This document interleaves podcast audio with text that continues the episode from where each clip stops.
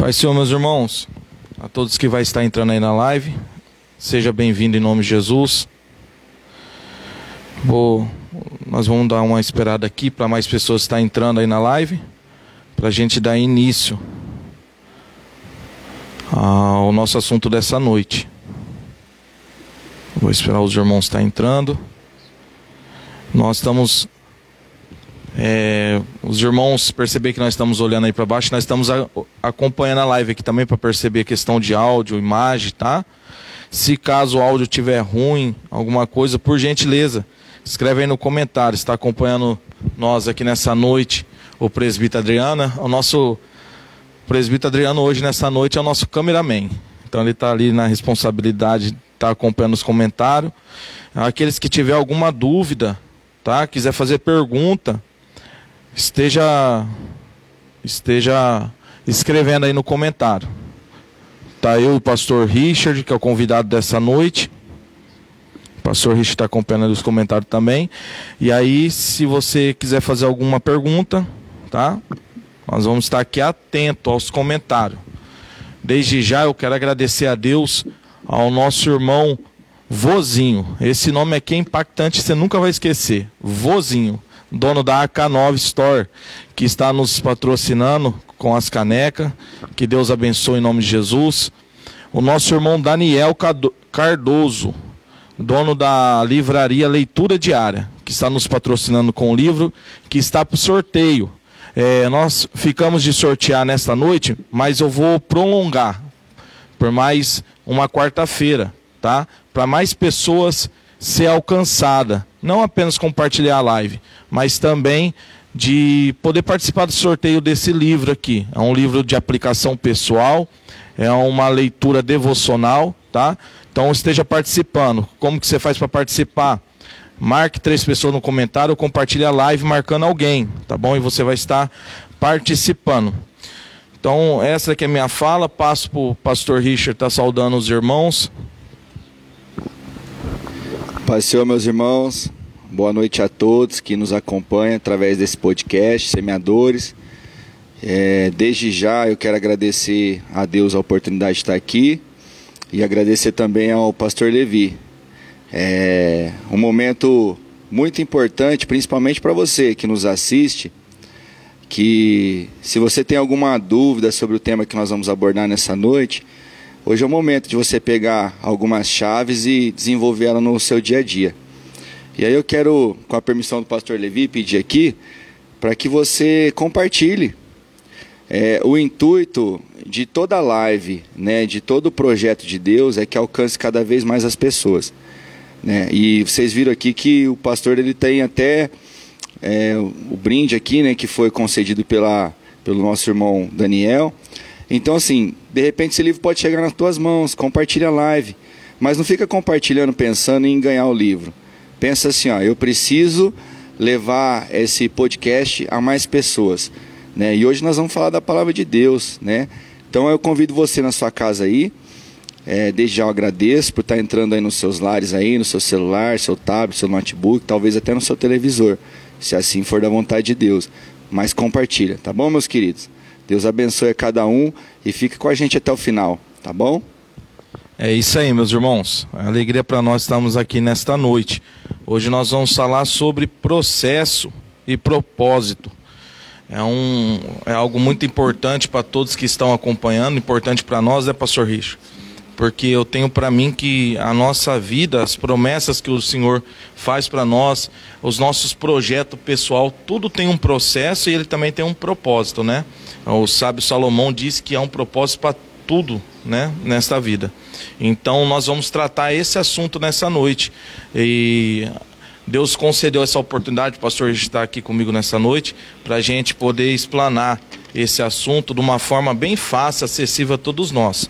Nosso objetivo, meus irmãos, é que esse momento aqui de diálogo seja é, não distante de vocês, mas que nós possamos interagir, tá? Nós não estamos fisicamente juntos, mas espiritualmente nós estamos unidos, tá? Então, pergunte, faça sua pergunta, escreva seu comentário aí, que nós vamos estar, é, na, na medida do possível, respondendo. Se nós não responder na live, nós conseguimos responder após a live, tá?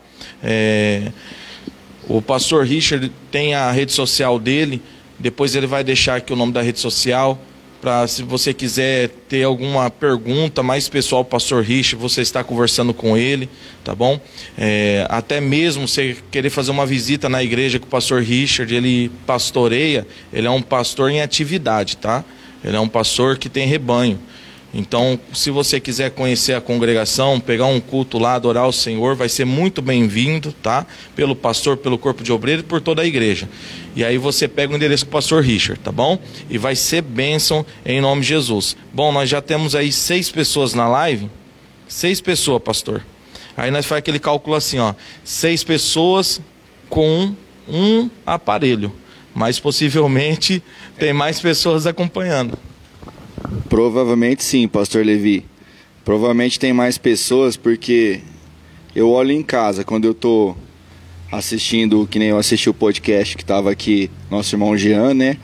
Ensinando sobre o marketing digital. Então tava com a minha esposa, então não era um assistindo, era dois.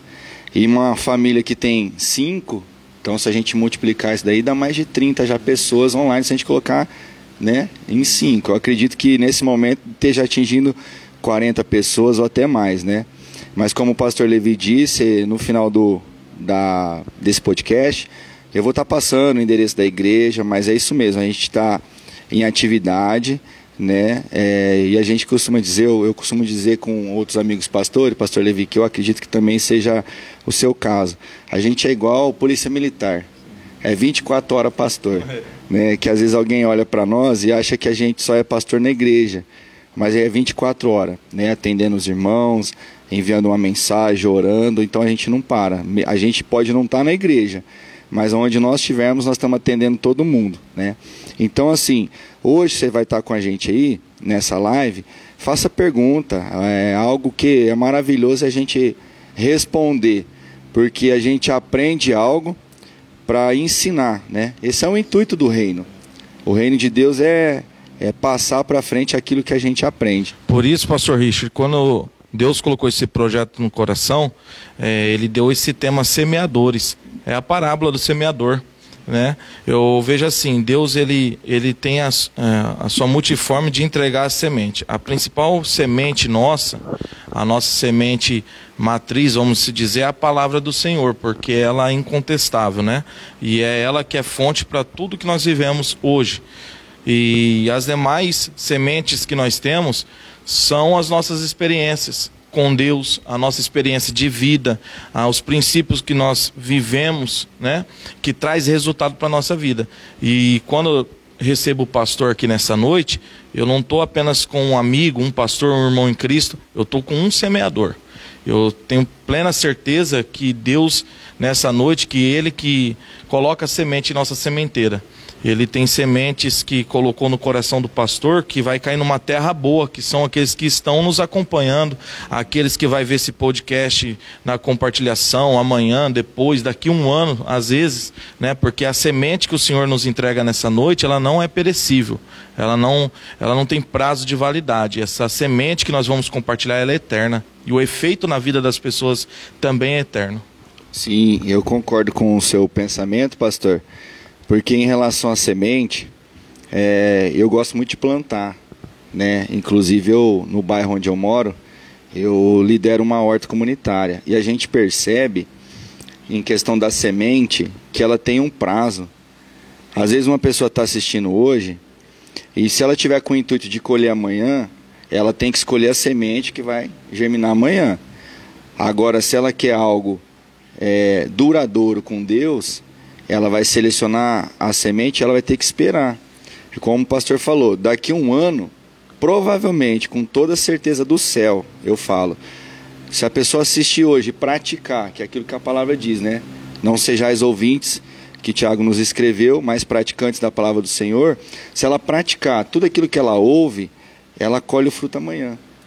E nós estamos aqui exatamente nesse intuito. Não é para ter uma vanglória, a glória sempre será de Deus, isso tem que ficar claro para todo mundo. Só que nós, como servos de Cristo, nós estamos semeando no reino. Ou de repente entregando uma semente para alguém plantar, ou escolher o lugar certo para plantar. É isso aí, pastor. E, e dentro desse dentro desse ponto de vista do pastor, é, nós vamos entender então que quando semeamos, nós temos que esperar o processo da semente, dela ir ao solo, dela germinar, de é, crescer a espécie que ela vai, ela vai dar os frutos, né? Chegar o tempo da estação certa da gente poder colher esses frutos que, que provém dessa semente que foi semeada. Então, dentro disso, nós vemos o que? É, um propósito final e um processo até chegar a esse propósito, né? Então, eu vou, eu vou aproveitar, pastor, e vou pegar esse gancho que o senhor deixou essa chave. vou pegar essa chave e vou fazer o princípio aqui para a gente começar a explanar os nossos, os nossos, é, as nossas verdades bíblicas, né? Que o senhor nos entregou dentro desse contexto de de processo e propósito. Então, enquanto eu vou ler um texto bíblico aqui, eu peço quem está acompanhando nós, esteja com uma Bíblia em mão, tá? Esteja com uma Bíblia em mão, porque a, a maioria dos nossos argumentos, é, 100% dos nossos argumentos, eles são montados é, em cima da palavra do Senhor. Tá? Ela é o alicerce da nossa vida. Então, nós não queremos montar uma falácia aqui nessa noite se ela não está na palavra do Senhor. Senão a nossa conversa ela vai ser vã, vazia. Mas se ela está na palavra do Senhor, ela vai trazer efeito na sua vida. Então eu te peço, abra sua Bíblia. O texto, pastor, que nós vamos usar vai ser de Gênesis 12. Porque nós vamos perceber um homem que tem um. Deus tem um propósito para ele. Ele entende o propósito, mas primeiro há um processo. E nós vamos é, fazer uma pequena leitura aqui para a gente poder entrar já no assunto. Então você pega sua Bíblia aí, abre ela comigo, Gênesis 12. Enquanto eu vou lendo, o pastor vai tomar aquele café, aquele café gelado. Hoje o pastor Richard está importante. falei para ele, pastor, eu vou levar um café gelado. Semana passada eu falei pro Jean, pode escolher, Jean. Você quer água ou quer café? Ele falou, pastor, eu quero café e quero também uma água. Eu falei, então tranquilo. Hoje o pastor Richard falou, eu quero um café gelado. Tá aí. Então enquanto eu vou ler aqui, aí depois eu passo a fala pro pastor e ele vai é, nos responder uma, uma primeira questão aqui que é muito importante. Então vamos lá, meus irmãos. Gênesis capítulo 12, a partir do versículo número 1. A palavra do Senhor diz assim: Ora, o Senhor disse a Abrão: Sai-te da tua terra e da tua parentela e da casa de teu pai para a terra que eu te mostrarei, e far-te-ei uma grande nação, e abençoar-te-ei e engrandecerei o teu nome, e tu serás uma bênção. E abençoarei os que te abençoarem, e amaldiçoarei os que te amaldiçoarem. E em ti serão benditas todas as famílias da terra Assim partiu Abrão, como o Senhor lhe tinha dito, e foi Ló com ele, e era Abrão da idade de 60 de 70 anos, de 75 anos, quando saiu de Arã. Amém? Então vamos ler só esses quatro versículos. É, mediante esses versículos, pastor, que nós vemos Deus é, deixando uma condição e apresentando um propósito, eu consigo entender que a, a condição ela está ligada ao processo, né? Ela está ligada ao processo. Então eu te faço uma pergunta para o pastor: me explica o que é processo e por que ele é importante. Eu só esqueci de fazer algo aqui, pastor. Assim que eu tomei o café, eu lembrei. Já vou responder aqui a pergunta com a Bíblia, mas é mandar um grande beijo para minha esposa, com toda a permissão do podcast, né? Porque não é que eu esqueci dela, é, é que eu acho justo agora, nesse momento, ela deve estar lá falando, olha, ele não mandou um beijo para mim ainda, né? Mas o pastor aqui é casado também, eu estou mandando um beijão para a pastora Lígia e também aos irmãos da D que tiver nos assistindo, já vão compartilhando aí, meus irmãos, tá bom? Ô, pastora Lígia, eu já vou falar para a pastora Cristina marcar um dia para você estar aqui, ó. E vocês vão falar um pouco como que é ser esposa de pastor, o papel de vocês, porque as pessoas às vezes falam assim, ah, o pastor fulano de tal, o pastor fulano de tal, mas eles não sabem que, é, tirando o papel de Deus, né? Porque Deus no nosso, no nosso ministério ele é 100%, mas o, o ministério do obreiro, 10% é ele que faz, 90% é a esposa. Se ele não tiver uma companheira, uma disjuntora, uma mulher de fibra, de fé, sábia. É, nenhum obreiro consegue ter um, o seu ministério bem cedido, né? Então, se nós estamos aqui nessa noite, primeiramente a Deus e as nossas esposas que têm nos apo apoiado e muito. Sim, e isso é, a gente pode usar como parte da pergunta do pastor Levi. Porque dentro do, do propósito, no caso de Abraão, que muitas das vezes é para nós também. Deus ele tem um propósito. E o que é o propósito? Se a gente olhar pelo Aurélio, pelo dicionário português, é destino, lugar, intuito, né? É algo que você é objetivo. Só que se a gente olhar para a Bíblia Sagrada, eu costumo dizer assim, Pastor Levi, é vontade expressiva de Deus. Não tem outro termo para tratar propósito quando a gente fala de palavra de Deus, de Bíblia Sagrada. Não tem como eu olhar assim para o dicionário Aurélio e dizer, ah, é o meu destino. É a vontade expressiva de Deus. Deus tem uma vontade e quer que eu participe da vontade dele. Né? Muita gente fala sobre o livre-arbítrio e a gente pode não fazer a vontade de Deus, não querer o propósito de Deus para nossa vida. É, foi da vontade de Deus, do propósito de Deus, que nós estivéssemos aqui essa noite. Então é um propósito isso aqui. Deus ele tem um propósito nessa, nesse podcast. Só que eu posso, pastor Levi, levantar daqui e ir embora e eu tenho esse direito com Deus. Só que depois eu vou entender um outro processo que está fora desse processo que Deus quer tratar. Né? Então eu entendo assim: quando a gente olha para Abraão, de tanto do meio judaico, até mesmo hoje, é, dentro do, do, nosso cristianismo que a gente vive, os gentios, que é como a gente é, se chama ou é chamado né, pelos judeus, né, mas a gente busca muito a raiz, né? A raiz está lá no judaísmo. E quando Deus ele chama Abraão, né, quando a gente olha para a palavra no, no, em Gênesis 12, e ali muita gente fala que é uma promessa, mas na verdade Deus está chamando ele para um propósito. Né? Porque se a gente voltar um pouco no 11, ele está acomodado. Né? A vida inteira a gente escutou, é, é, quando criança, ou até mesmo quando a gente nasceu na fé, que Abraão foi tirado da casa do pai dele, que Abraão saiu de um lugar de idolatria. E se a gente for olhar, o propósito de Deus era: você precisa chegar em Canaã. Ele parou no meio do caminho. Então Deus chama ele para fora. Se a gente olhar o capítulo 11, Terá tinha morrido. E ele estava na casa do pai.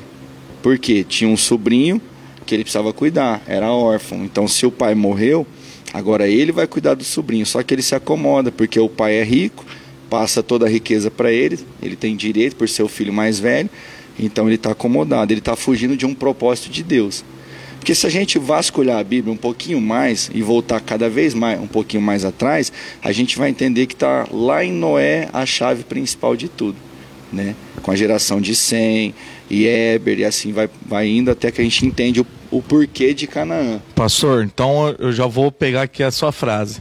Eu já peguei uma chave aqui importante. Amém que o acomodar, se eu me acomodar, eu não vivo o propósito. Não vive, pastor.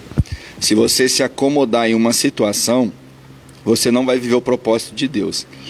É, como eu estava dizendo, é, o próprio pai de Abraão tira ele de, de, de Ur dos Caldeus no capítulo 11. E aí, quando a gente olha para a Bíblia, eu vou repetir aqui o que eu disse, porque é, isso é normal. Até para quem está iniciando, ser um pregador, um obreiro, a gente tem isso hoje no meio evangélico, né? Os jovens querendo pregar, e eu sempre costumo dizer para eles: não busquem o Google, busquem a Bíblia, porque Billy Graham já dizia: a Bíblia explica a Bíblia, né? Então, quando a gente olha, Pastor Levi, ele tinha riqueza, ele tinha bonança em Ur dos Caldeus. Então Terá fala, vamos para Canaã.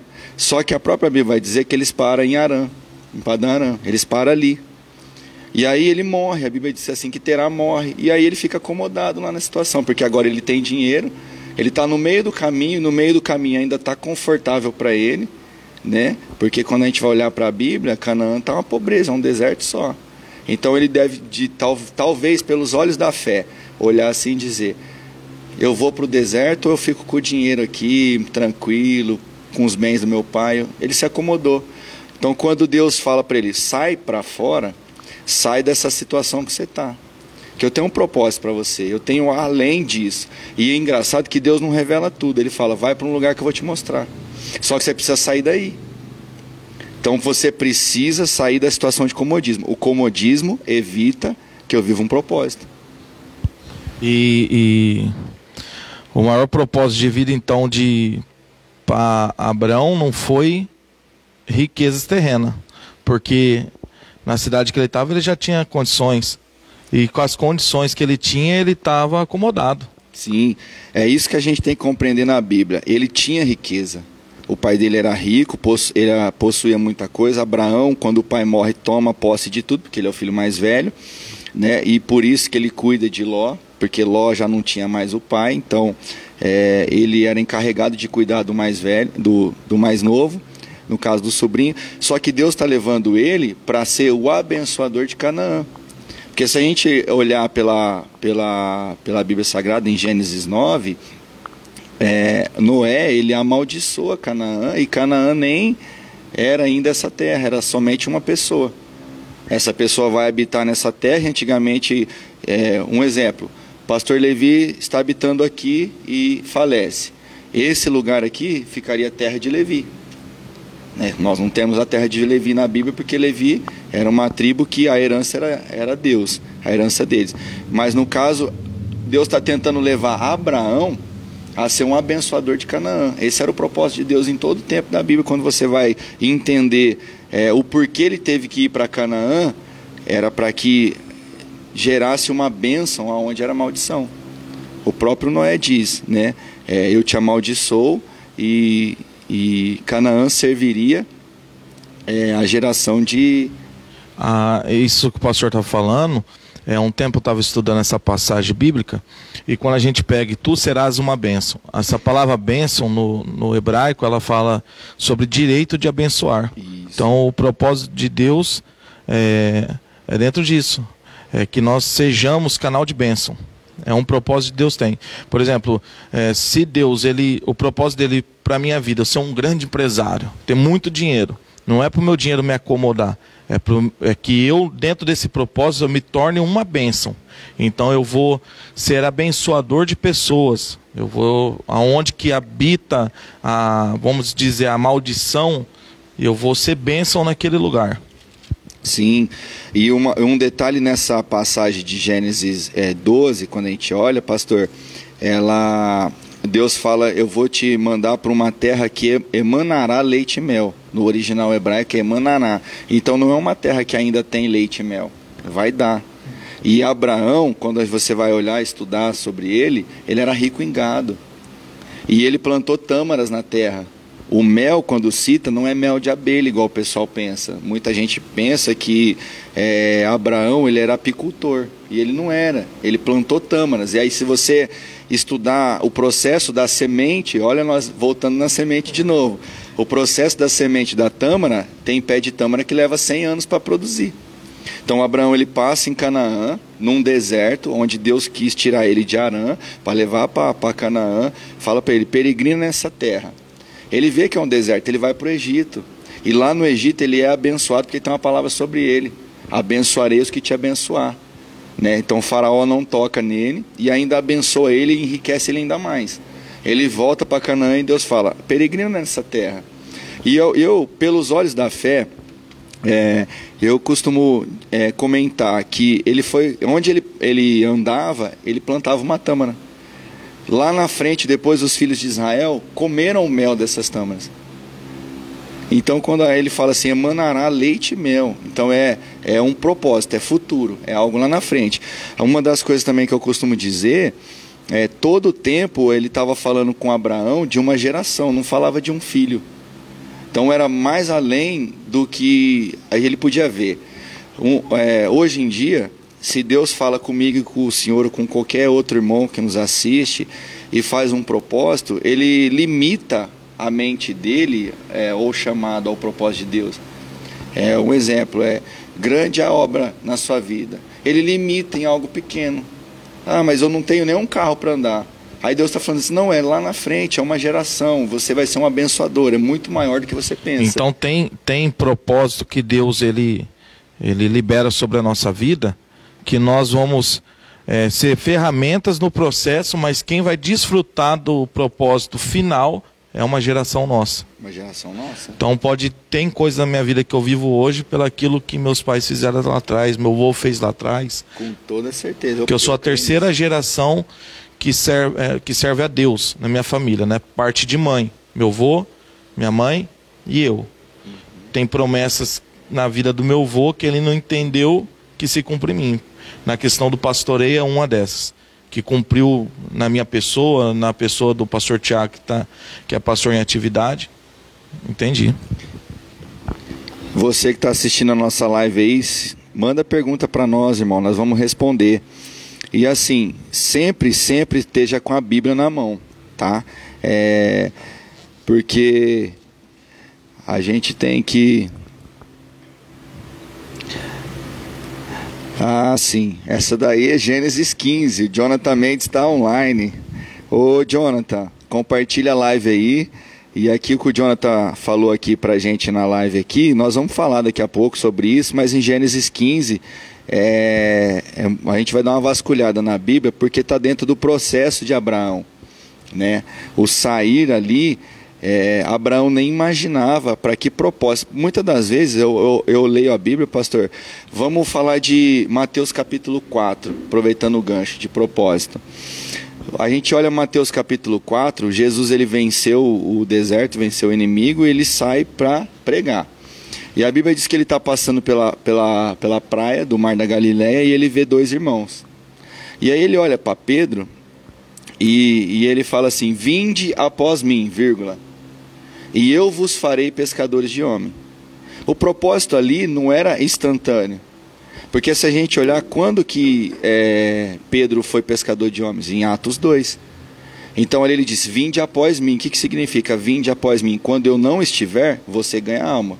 Mas enquanto eu estiver, eu te ensino, eu ganho, eu curo, depois é você. Então ali Pedro tinha uma escolha. Eu vou mas eu não vou ser o, o ganhador ainda. Ele está ele tá fazendo um chamado, ele tem um propósito comigo, eu vou ser ganhador, não é agora. Processo. E isso é um processo. E o processo que Pedro passou foi doloroso, que é aprender. É o processo mais doloroso da vida de uma pessoa, é aprender. Imagina você aprender com Jesus. Tem hora para falar, tem hora para comer e nós vamos para lugar que você nunca quis ir. Até mesmo na profissão de Pedro, né? Pedro é pescador, pescou a noite inteira, ele é a equipe dele. Quando tá todo mundo, uns lavando rede, outros já parando os barcos, aí Jesus vem e fala: Não, vamos pescar. É. Ah, mas pesca, nós entende pesca. Jesus falou: ah, Você entende a pesca, eu entendo do, do mar, eu entendo dos peixes, foi eu que formei. E o interessante é que nessa passagem, pastor, é, quando Pedro fala assim: ó, Sobre a tua palavra lançarei as redes, sobre a tua palavra. Essa palavra no grego ela significa, a palavra no grego, ela significa é, trazer existência aquilo que não existe. Ela é a mesma palavra que é empregada no hebraico quando Deus disse haja luz.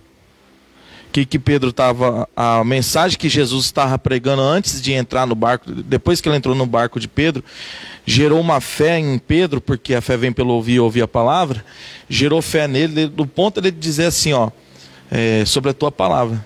A palavra que o Senhor estava dizendo trouxe tanta esperança em mim, tanta fé, que eu creio que o Senhor pode fazer até ter peixe no lugar que não tem. Então, é interessante isso daí. Isso aí que o pastor falou, ó, é, ele teve que confiar, né? Na palavra. E muitas das vezes, pastor Levi, pessoas eles deixam de viver propósito porque não confiam mais na palavra de Deus por muita falácia é, as pessoas elas é, não leem ou não buscam mais ler a, a, Bíblia, só querem ouvir. Mas muitas das vezes é, é, a pessoa, como o pastor falou aqui agora há pouco, quando a gente estava começando essa live aqui, o pastor falou: pega a sua Bíblia aí e fique com ela. Por quê? Senão não tem como você é, observar se a gente está realmente centrado na palavra. E isso aí que o pastor acabou de dizer, é, eles deixam da, de confiar né? Aqui, ó, como eu estava falando aqui, ó, o texto de Mateus 4, ó. a partir do 19. Eu uso aqui uma tradução da King James, tá? Mas na João Ferreira de Almeida, NVI, outras é, Bíblias atualizadas, não fugiu disso. É, o verso 19 de Mateus 4, isso aqui é o propósito de Jesus com Pedro. Então todo mundo tem um propósito na vida. Você tem um propósito, meu irmão, minha irmã que está assistindo, você tem que se perguntar: qual é o meu propósito com Deus? Lembra que eu disse no começo da live aqui? É vontade expressiva de Deus. Então você tem que querer viver a vontade de Deus. Porque a gente não anda mais pela nossa vontade, a gente anda pela vontade de Deus. Jeremias vai dizer que antes do ventre da mãe dele, ele foi escolhido por Deus. Então, antes do ventre da sua mãe, Deus já tinha um projeto lá no céu. Tudo que acontece aqui, pastor, embaixo, já aconteceu primeiro no céu. Do senhor ser pastor, desse podcast acontecer, Deus está aqui, já estava no céu e agora só está sendo um reflexo aqui na terra. Ó, vamos ler aqui, ó. Então, verso 19: Disse-lhe Jesus: Vinde após mim, vírgula Vinde após mim. O que, que isso significa? Quando eu não estiver, ele está ali, ó, dizendo ali, ó, eu vou fazer de você um pescador de homem, mas é depois de mim. E aqui, o pastor, é um grande ensinamento, porque tem pessoas, mas agora vamos colocar num contexto de obreiro, pessoas que almejam pregar a palavra, pastorear, ter um cargo eclesiástico. É, por exemplo, tem um culto e nesse culto ah, eu recebi uma palavra profética, alguém profetizou, revelou que eu vou ser um grande pregador. Só que aí eles esquecem isso daqui primeiro, ó. Vinde após mim. E tem uma vírgula aqui que é um tempo. Então percebe que é após. Primeiro, tem que ter uma história com Cristo. Durante três anos, os discípulos tiveram uma, um, uma história com Cristo, aprenderam com Cristo. Como o pastor falou, modo de se comportar, de falar, de pensar, de agir, de amar né? A gente fala, é, João é o, é o apóstolo do amor, mas se a gente olhar o discipulado de João, sempre foi em cima do amor, porque João tinha um temperamento forte. Percebe que, que ele pede para o Senhor até consumir um povo, porque não deram atenção àquilo que eles estavam ensinando, né? Ele e o irmão dele tinha esse temperamento. E ele sempre, o discipulado dele sempre foi trabalhando em cima do amor. Então, dependendo o, o meu discipulado, depende do meu discipulado, como que vai ser o meu ministério. Se eu tenho um bom discipulado, se eu absorvo o discipulado que Jesus está me ensinando, quando eu for liberado esse após o, o discipulado, o, aquilo que eu for exercer vai ser de sucesso. Mas primeiro, tenho que viver esse discipulado. Vinde, né? Após mim. Primeiro eu tenho que viver algo com Cristo. Depois eu poder exercer algo, né? Porque aqui que nós estamos percebendo muito, pastor, é muita fala e pouca experiência. Percebe que Abraão é chamado por Deus, mas primeiro ele vai viver uma história com Deus. Se hoje nós estamos usando Abraão como é, base para a nossa conversa, é porque ele teve uma história com Deus, uma história que marcou tanto nos dias dele quanto nos nossos dias. Ele é chamado perante a Bíblia de nosso pai na fé. Né?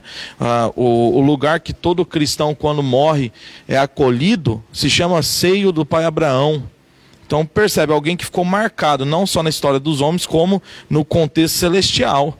Mas, porém, é, esse teve uma história com, com Deus primeiro. Os discípulos se tornaram apóstolos, mas primeiro tiveram uma história com Deus. O que, que nós precisamos viver dentro do processo? Aqui, é, agora eu consigo entender, pastor. O processo ele é fundamental porque ele, ele faz nós criar uma história com Jesus. Certo? Sim. Maravilha, pastor. E esse, esse processo é, do, dos discípulos, é, esse vinde após mim, né? É, foi muito bom o que o pastor falou aí, que realmente, para você que lê a Bíblia, é, essa chave, pega essa chave que o pastor Levi é, disse aqui, toda vez que você encontrar uma vírgula, um ponto, respeite ele, porque foi um tempo de Jesus dizer, vinde após mim. Só que você tem que aprender. E uma, uma, uma chave que eu encontrei, pastor, foi em Mateus 17. Algo que hoje em dia, num processo é, de um propósito que Deus tem com a gente, é, principalmente para nós que vivemos o cristianismo, o evangelho, é, seja no meio pentecostal, é, seja assembleiano, presbiteriano, quem for, não escapa, pode ser católico, quem for, é a oração. Faz muito parte da vida é, com Deus, porque se você olhar o próprio Abraão, ele conversava com Deus. E de que forma conversar com Deus hoje? É na oração né? Porque Deus ele aparecia a Abraão é, para mostrar todos os projetos que ele tinha, todo o propósito que ele tinha para que Abraão não desviasse o foco. Porque ele já tinha tirado Abraão do meio do caminho. Ele falou: agora eu tenho que ficar falando com Abraão. A gente vai voltar em Abraão. Mas em Mateus 17 a gente encontra é, Deus repreendendo. É, perdão, Jesus repreendendo os discípulos quando um jovem endemoniado trai, é, trago a ele, ele estava orando no monte né? E, e, o pai clama a Jesus falando que os discípulos não conseguiam tirar. E era um processo. E ali a gente vai entender o que, pastor Levi? Jesus chamou para orar e eles não foram, eles ficaram no pé do monte. Fazia parte do propósito que eles tivessem uma vida de oração. Eles ficaram no pé do monte e aí Jesus vai e expulsa o, o demônio do menino. E aí o pai fala: ah, como aconteceu isso? E os discípulos também, mestre, como aconteceu isso? Ele, a resposta de Jesus qual foi? existem é, casca de demônio que só sai com jejum e oração. O que, que ele estava tentando falar para os discípulos? Se vocês tivessem subido comigo para orar, vocês tinham derrubado esse demônio. Se esse cara aqui. E isso daí é um, é, é um princípio da graça que não tem na antiga aliança. Essa dependência é apenas de homens, né? Por exemplo, nós somos pastor. Para nós, pastor Richard, eu tenho certeza que assim o senhor também pensa. Qual que é o nosso desejo? é que aqueles que estão sob o nosso cuidado tenham uma vida de intimidade com Jesus. Que não seja só apenas que as pessoas que toda hora, pastor, ora por mim, pastor, ora por não, mas aquelas pessoas que vêm até nós e dizem assim, ó, é, pastor, eu entrei no meu quarto, pastor, eu orei, Deus, sabe, bradou na minha vida, eu tive uma experiência e ele compartilhar conosco a experiência deles. E Jesus ele está ensinando isso, porque se nós percebermos na antiga aliança, enquanto Moisés sobe para o monte, o povo fica lá embaixo. E por Moisés demorar de descer do, do monte, eles pegam e vai desviar a fé deles, né? Vai, vai desviar a fé. E o que Cristo está ensinando? Ó, espera aí. Tem que ter o um momento da oração. A oração é importante. A oração ela faz, faz parte do processo que leva ao propósito. E no propósito, ore mais ainda. Sim, e ali em Mateus 17 é, é explícito o texto em, em, ver que eles não sobem para a oração. Não sobem.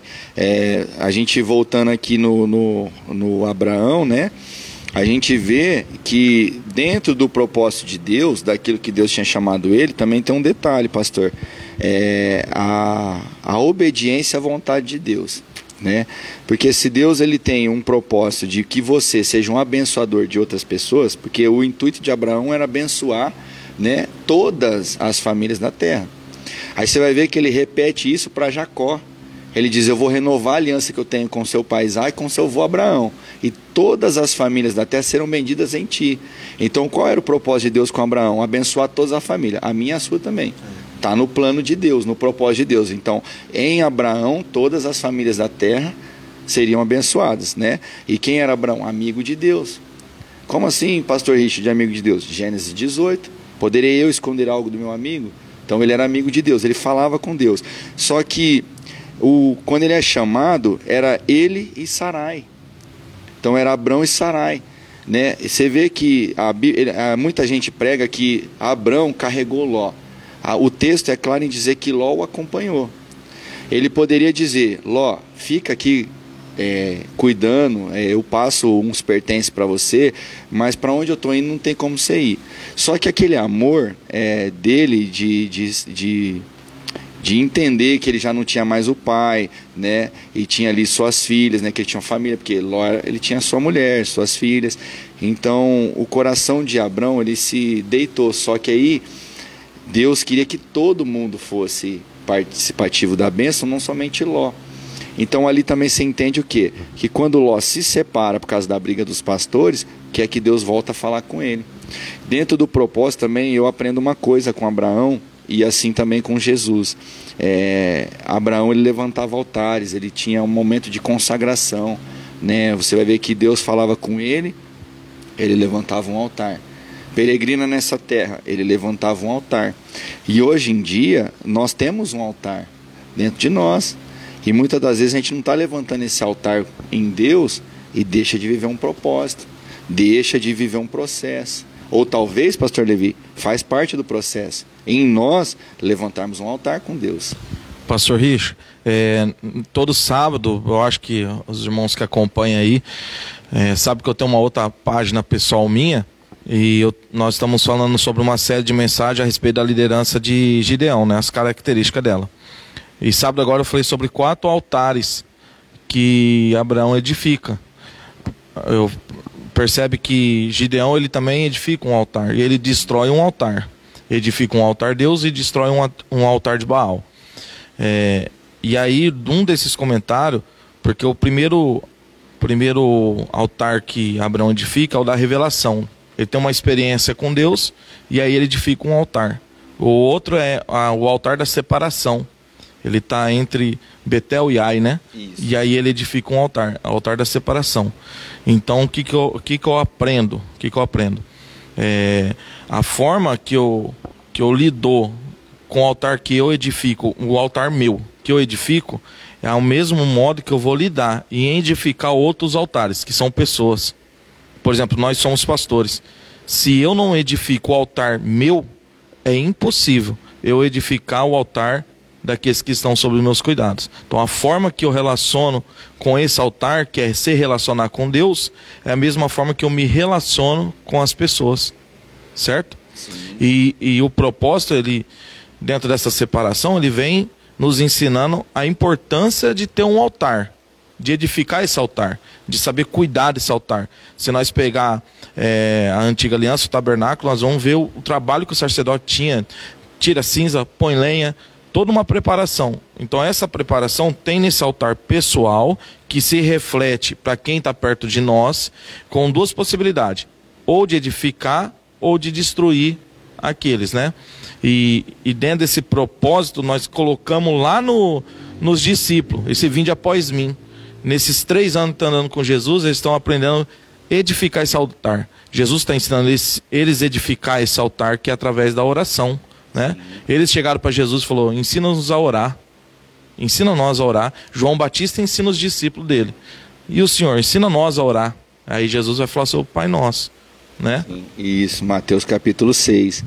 É, esse processo de é, tanto de, de Jesus quanto de Deus com Abraão é doloroso, pastor Levi. É doloroso. É, às vezes a pessoa ela, ela vê é, uma outra pessoa é, eles costumam dizer bem sucedido hoje. Ah, ele está bem sucedido, ele está no lugar.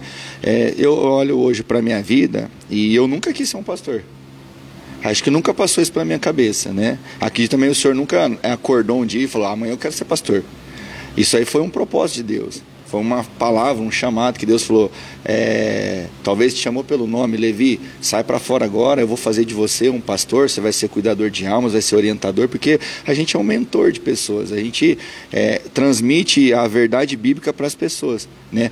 É, eu costumo dizer assim: eu nunca quis é, ser um pastor, mas Deus quis, então, se Deus quis para mim ser um pastor, eu preciso viver a vontade de Deus, né? Eu preciso aprender a orar, eu preciso aprender a ler, eu preciso buscar, porque dentro do propósito houve o processo do aprendizado. Eu pergunto para o senhor, quantas noites é, talvez o senhor estava estudando a Bíblia, estudando talvez um, um livro é, histórico para compreender o que aconteceu naquela região, naquele dia, naquele momento, e as pessoas não entendem essas coisas, né? A preparação de Deus com nós, é, Lucas 1 mostra que é, João Batista estava no deserto. Então imagina um processo de deserto na vida de uma pessoa até que chegou o dia dele se revelar para Israel. E quem foi João Batista, como o senhor falou agora aí, que ele tinha os discípulos dele?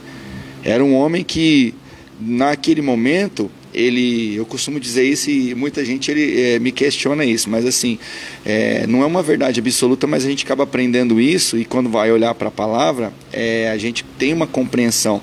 Naquele momento ele era maior que Jesus, tanto que Jesus ele falou assim, não, você tem que me batizar. Não, eu não vou te batizar. Não, você tem que me batizar. Nesse momento aqui você é maior que eu, só que eu sou mais importante que você. Pode ver que depois do batismo de João, a Bíblia foca totalmente em Jesus. Né? Ele preparou o caminho, ele pregou, ele batizou. Só que o maior não é o mais importante. Ele só era o maior para batizar Jesus. Ele tinha que cumprir o propósito. Qual era o propósito de João Batista na terra?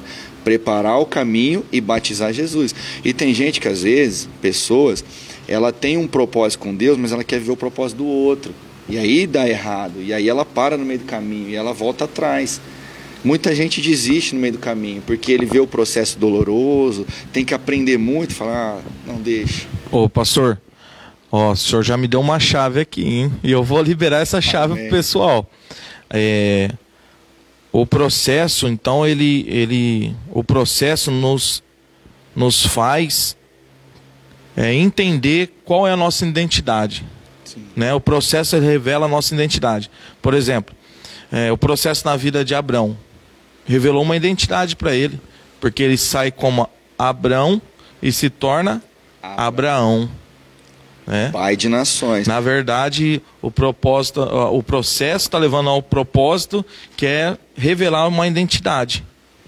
E é interessante aqui, pastor, que todo o tempo que Deus falava no propósito de Abraão era em relação às nações da terra. Todas as famílias da terra seriam abençoadas por ele, né? Se a gente abrir aqui Gênesis 15, que até o, o tinha um presbítero Jonathan, estava assistindo, ele, ele comentou, e eu falei que eu ia falar sobre isso e, e não quero deixar passar.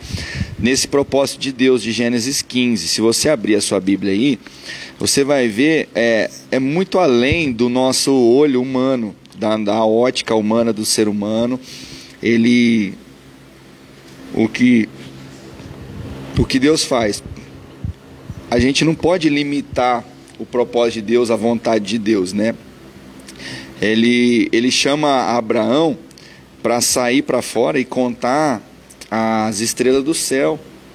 E aqui em Gênesis 15 é dia. Como que eu conto estrela de dia? Porque se a gente olhar aqui, ó, vai falar que ao pôr do sol, versículo 12. Olha aí, pastor.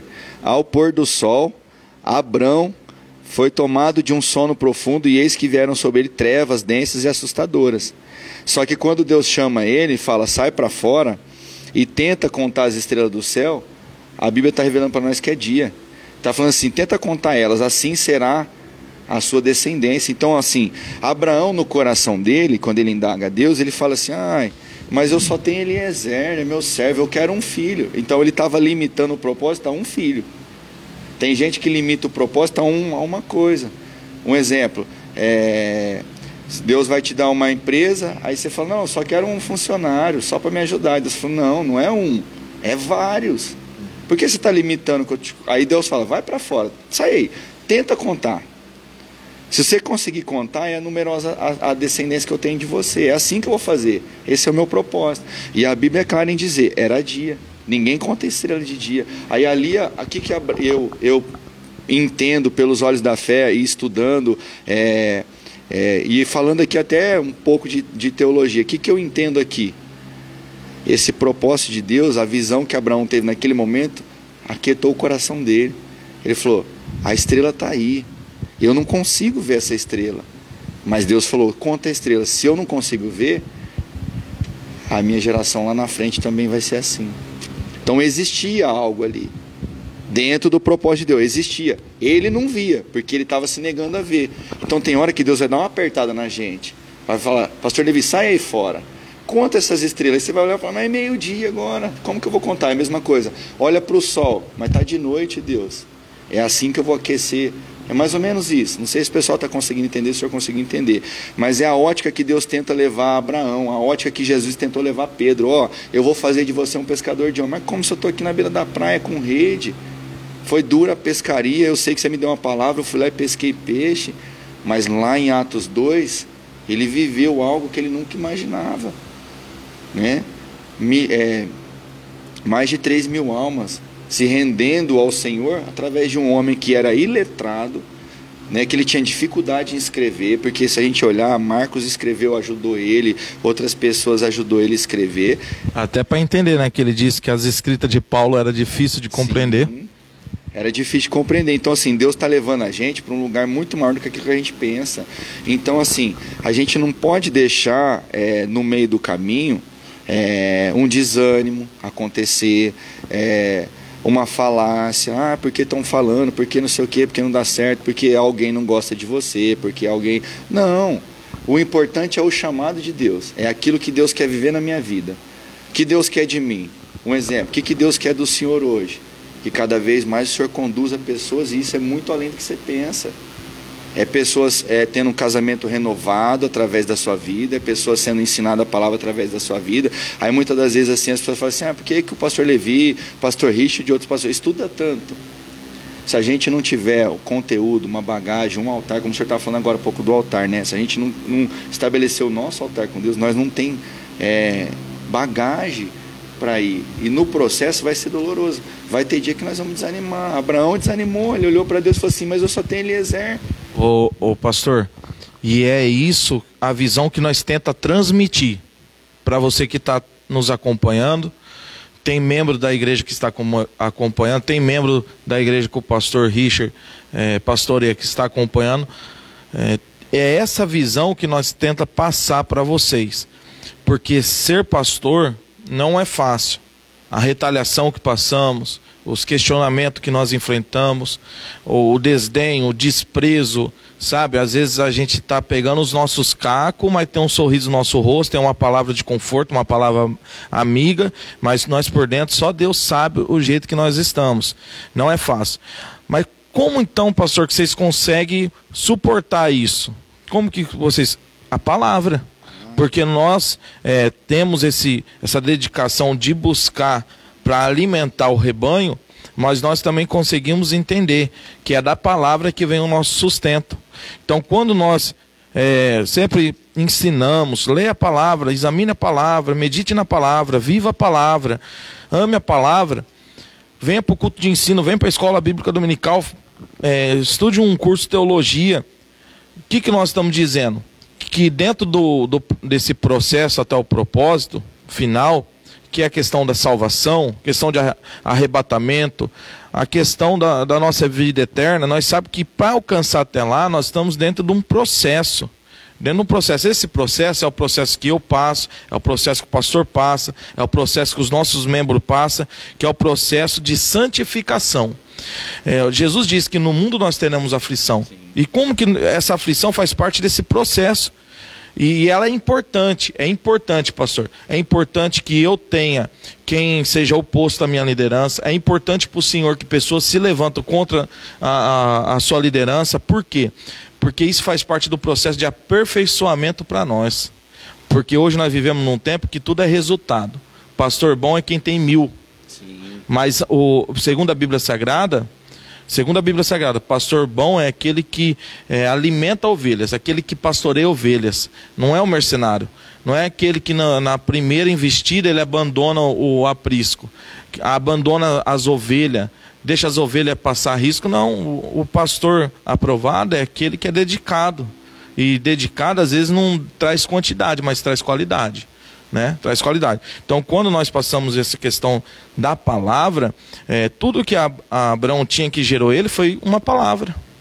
Uma palavra. E essa palavra foi fundamental. E sempre Deus renovando essa palavra. Sempre Ele renovando, né? Altares erguidos, Deus renovando palavra, sempre sempre trazendo uma palavra que gerava esperança, gerava esperança, gerava esperança, uma esperança que Hebreus disse que Abraão chegou a entender que era muito maior do que aquilo que ele ia viver, né?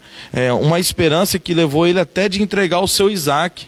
Mas na hora que ele foi entregar o seu Isaac, ele, o próprio Senhor Jesus disse que ele viu o seu dia e exultou em espírito.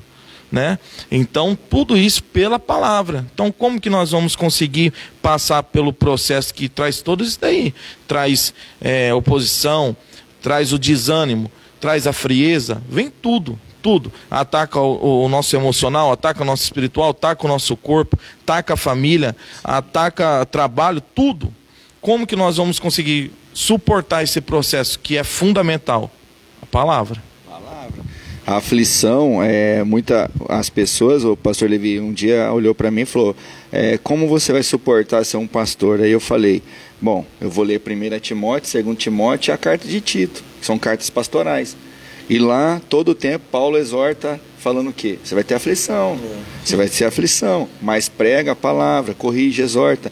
E sobre o que o senhor estava falando, de buscar na palavra, é, o que o pastor Levi estava falando aqui, é uma chave para você. Porque se você abrir a sua Bíblia no Salmo 73, você vai olhar que o salmista Asaf, né? Ele escreve algo que para você. Não precisa aqui agora não vou falar para você é, que é pastor. Aqui eu vou falar para você também que é membro.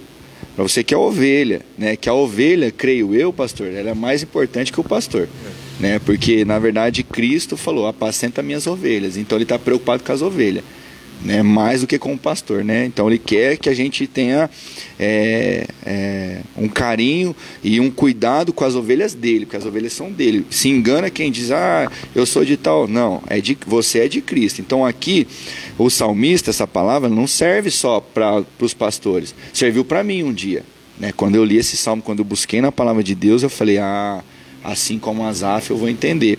Ele já começa dizendo que Deus é bom todo o tempo no Salmo 73. Mas a chave do Salmo 73 que eu quero passar aqui para você que nos assiste é o versículo de número 17, né, o verso de número 17, aonde Asaf, é, explicando rapidinho aqui, ele, ele, ele diz que ele quase desviou o pé dele da presença de Deus, ele quase escorregou. Então ele fala que ele era fundado numa rocha. Ele era fundado, ele era um sacerdote fundado, servindo no templo, né? vivia daquilo que, que ele recebia da, da, de Israel. Só que Israel entrou em crise. Como assim? Várias vezes Deus apertava Israel. Toda vez que a gente não for viver o propósito de Deus, a boa vontade de Deus, é boa expressiva vontade de Deus, ele vai usar os mesmos meios do passado para corrigir nós. Né? Por mais que a gente está na graça, ah, ele não vai usar nada da lei. Ele não mudou. A palavra diz que ele é o mesmo ontem, hoje. Princípio. Princípio. Ele não muda os princípios dele. Se ele olhar assim para mim, assim, para você, pastor Levi, falar assim: do mesmo jeito que eu mandei Israel para Babilônia, eu mando você. Deu certo lá, dá com você. E talvez ele até aperfeiçoe essa lei. Porque Jesus falou: eu não vim mudar a lei, mas eu vim fazer ela ser cumprida. Então, assim, ele é o justo juiz. Deus é o justo juiz. Então, aqui, perdão Hazaf está falando assim: ele olhou para a janela e ele viu o ímpio prosperando. Quantos deixam de viver o propósito porque vê o ímpio prosperando? Quantos que desistem de uma igreja porque vê ah, aquele pastor lá, nossa, ele tem mil membros, nossa, olha. Não. Ele desiste, porque ele olha e fala, não, aquele lá, aquele nem faz tudo certo, ó. Aí ele desiste. Mas olha aqui a chave no, no, no, no verso 17, pastor Levi você puder em casa aí na sua Bíblia acompanhar, olha que Asaf, ele vai dizer, e Asaf estava na, na inauguração do templo. No templo de Salomão, segundo os teólogos, diz que o salmo cantado na inauguração do templo, os teólogos como dizer, não sei se o senhor já ouviu sobre isso também, pastor Levi, diz que foi escrito por, por Asaf, diz que ele foi encarregado naquele dia de, de o louvor era por conta dele, né? Ele fazia parte do louvor. Mas olha o que ele, que ele escreve: Até que entrei na casa de Deus, e então compreendi o destino do ímpio. Então ele estava falando assim: opa, peraí, esse é o destino do ímpio, não é o meu. O meu é um propósito, é o céu, é para lá que eu vou, é uma parte com Deus. Então, assim, o olho, ele desvia. Né? O próprio Jesus falou que o olho é a lâmpada do corpo. Então, quando Asaf olhou, ele estava quase escorregando. Então, muitas das vezes, por que uma pessoa não desiste de Deus, do propósito? Porque quando ele faz igual Asaf aqui, ele entra na casa de Deus, ele fala: Ah, então já sei o fim dele, já sei qual é o meu, eu vou continuar. Então, eu acredito que em várias vezes, tanto Abraão, Jacó, Isaac e os discípulos, quando eles foram é, caminhar com Deus, eles entendiam: Ah, eu entendo, eu tenho que permanecer, eu tenho que continuar. Então, assim, a pessoa não pode desistir. Ela tem que realmente entrar na casa de Deus. Que hoje em dia a gente fala entrar na casa de Deus, a pessoa fala lá, está querendo já pegar o dinheiro do povo. Não, não é assim. Quando a gente fala entrar na casa de Deus, é porque Deus escolhe um lugar para o nome dele ser exaltado. E ali acontece coisas incríveis. Se a gente for olhar em 1 Crônicas lá, o que aconteceu? A glória se manifestou na casa e quem estava fora não entrava e quem estava dentro não saía. Então, quando Asaf entrou ali, ele falou: Eu sei qual é o fim deles, então eu vou permanecer no propósito, eu vou esperar. Porque diz os teólogos que, que Asaf ele estava com a família doente, os filhos estavam sem comida, e ele estava vendo todo mundo prosperando e ele meio que indagando Deus: ah, o ímpio prospera, eu sirvo no templo e nada acontece, eu vou desistir. Só que quando ele entrou na presença, no lugar santíssimo, aonde Deus habita nas trevas, como diz a palavra, ele entendeu. Ah, não vou desviar não. E isso daí não é só na antiga aliança, pastor. A gente, o apóstolo Paulo viveu isso, né? Uhum. Ele disse: é, mesmo não tendo nada, aprendi como tendo tudo. Sim. lembrado, pastor. Bem lembrado. E as pessoas elas acham que vim, é, assim, eu, eu olho hoje em dia no século 21. Vamos falar do século 21 né? Porque se a gente olhar os séculos 18, 19, os passados, eles foram dolorosos para a igreja, né? Foram dolorosos, mas no século 21, as pessoas assim, ela vem para a igreja achando que ela vai ser próspera já amanhã. A prosperidade existe na vida do crente, de qualquer pessoa. Ela é bíblica, né? Só que quando você vai ler, é, se eu não me engano, é Provérbios 20, é, só prospera quem é é, lá Provérbios 20 vai dizer, aquele que é grato de coração, aquele que entrega. Então, se eu dou, eu sou próspero.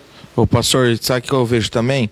A gente não. A, as pessoas não estão entendendo o que é prosperidade. Sim. Por exemplo, ó, o pastor falou que Abraão, é, sendo Abraão, já tinha bens. Ele estava na cidadezinha dele, todo acomodado, já tinha gado, né? Tava legal para ele. Ele já era rico. Se então, se a gente aplicar no contexto do que nos ensinaram a respeito de prosperidade, vai falar que ele era próspero. Mas ele não era próspero. A prosperidade dele está naquela palavra que Deus disse para ele: E tu serás uma bênção. Você vai ter direito de abençoar. Então, ter dinheiro não é questão de, de ser próspero. Né? Tem pessoa que tem dois sacos de arroz e tem um que tem a plantação do arroz. O que tem a plantação de arroz, se alguém chegar para ele e falar assim, ó, me dá um quilo de arroz, estou com fome. Tem cinco pessoas na minha casa, eu preciso dar de comer para elas. E ele diz não. Ele é rico, ele tem dinheiro, mas ele não é próspero. Ele não é próspero porque ele é avarento. Sim. Agora tem aquele que tem dois sacos de arroz. Alguém chega e fala assim, ó, eu preciso de um saco de arroz. O que tem dois, ele precisa sustentar 40 pessoas. E o que está pedindo precisa sustentar dois ele pega um saco de arroz e dá, porque ele é próspero. Sim, porque se é, é, a gente olhar, é, Deus levou ele, é, confundiu toda a cabeça de Abraão. Imagina, eu tenho dinheiro, eu sou próspero, e aí eu estou indo para o deserto. Então aí que você tem que entender o propósito. Um exemplo, uma pessoa que ela trabalha, carteira registrada, tem tudo, todo mês ali está caindo ali o décimo o, o, o, ticket dela, décimo terceiro, vale alimentação, tem férias garantidas, e Deus fala assim, ó, vou te levar para uma terra agora e você não vai ter mais o trabalho. Mas ele já tinha lá o seu carro, sua casa, tudo. E foi o que aconteceu com Abraão. Muita gente não entende. Aí reclama, não, eu não vou mais servir a Cristo, eu vou abandonar essa vida. Aí quando olha para o Salmo 73, fala, peraí, mas o fim daquele que fica é o céu. Né? Porque há uma promessa em nós, pastor Levi. Além de nós sermos abençoados por Deus através de Abraão, nós somos em Cristo, que é maior que Abraão. Antes que Abraão existisse, João 6, eu sou. Lembra? João capítulo 6, ele disse: antes, antes de Abraão, eu sou. Então, tipo, antes da promessa de Abraão, antes de abençoar alguém, eu já era a bênção na vida. Antes da fundação do mundo, eu já era o holocausto perfeito. Então, isso aí as pessoas têm que entender. O que Cristo quer de mim? Qual é o propósito que Cristo quer de mim? É que eu abençoe outra pessoa e leve ela para o mesmo caminho que eu vou. Né? Porque eu, eu fico feliz de quando uma pessoa ela chega para mim e fala de Deus. E fala de que eu fico feliz, pastor Levi. Eu falo para a pastora Lígia em casa. Se tem uma coisa que alega meu coração, é, é você fala assim: vamos, vamos conversar de Deus. E não é a minha ideia ou a sua ideia que é a certa. Não é a minha verdade absoluta ou a sua. É a gente sentar e, e ver as maravilhas de Deus e aprender com a palavra o que Cristo quer. E todo dia a gente está aprendendo. E tem gente que se nega a aprender e não vive proposta. Né? Tem gente que fala, não, eu ouvi aquilo ali igual. É, a gente pode ter ouvido a vida inteira é, é, algo, mas não é uma verdade absoluta. O mundo mudou. As ferramentas de pesquisa hoje é diferente de um, de um pastor de anos atrás. Hoje a pessoa ela tem a oportunidade de pegar um, um avião, uma passagem e, e, pegar um avião e ir até Israel. Antigamente eles não tinham. A mesma o recurso, a mesma oportunidade. Aí ele vai para Israel, ele chega naquele lugar onde a Bíblia está falando, ele começa a pesquisar, conversa com o arqueólogo aqui, ele falou, opa, peraí, tem uma nova revelação aqui, aconteceu isso. Não é uma verdade absoluta ainda, mas daqui 10 anos alguém vai descobrir algo muito além daquilo ainda. Mas as pessoas ainda ficam presas no passado, não, o certo era aquilo, o certo era aquilo. E muitas das vezes, quando a gente vai estudar, você fala: não, tem algo mais aqui, Deus está dando mais, Deus está dando mais. E com Abraão era assim: eu estou dando mais para você, Abraão, eu vou te levar mais longe. Não é um filho, é, é milhões de filhos. É muito, você não está entendendo. Então, assim, o propósito de Deus com Abraão foi um propósito perfeito. Oh, então, mais uma chave aí, pastor Rich. É, o, o processo para chegar ao propósito, ele, além de nos trazer uma identidade, né? Saber quem somos, para que nós está nesse mundo, qual que é a nossa missão aqui, o que eu tenho que fazer. Além de me trazer essa identidade, eu me encontrei na vida, né? Trouxe uma identidade, não sou mais o Abraão, eu sou Abraão. Sim. Então eu tenho uma identidade. Então, a segunda coisa que o propósito, o processo traz na nossa vida é a questão da humildade intelectual, que é a necessidade de sempre aprender. Paulo disse: que nós temos que transformar o mundo com a renovação do nosso entendimento. Renovação, renovação. Então, isso daí, renovação é cada dia eu aprender mais alguma coisa, né?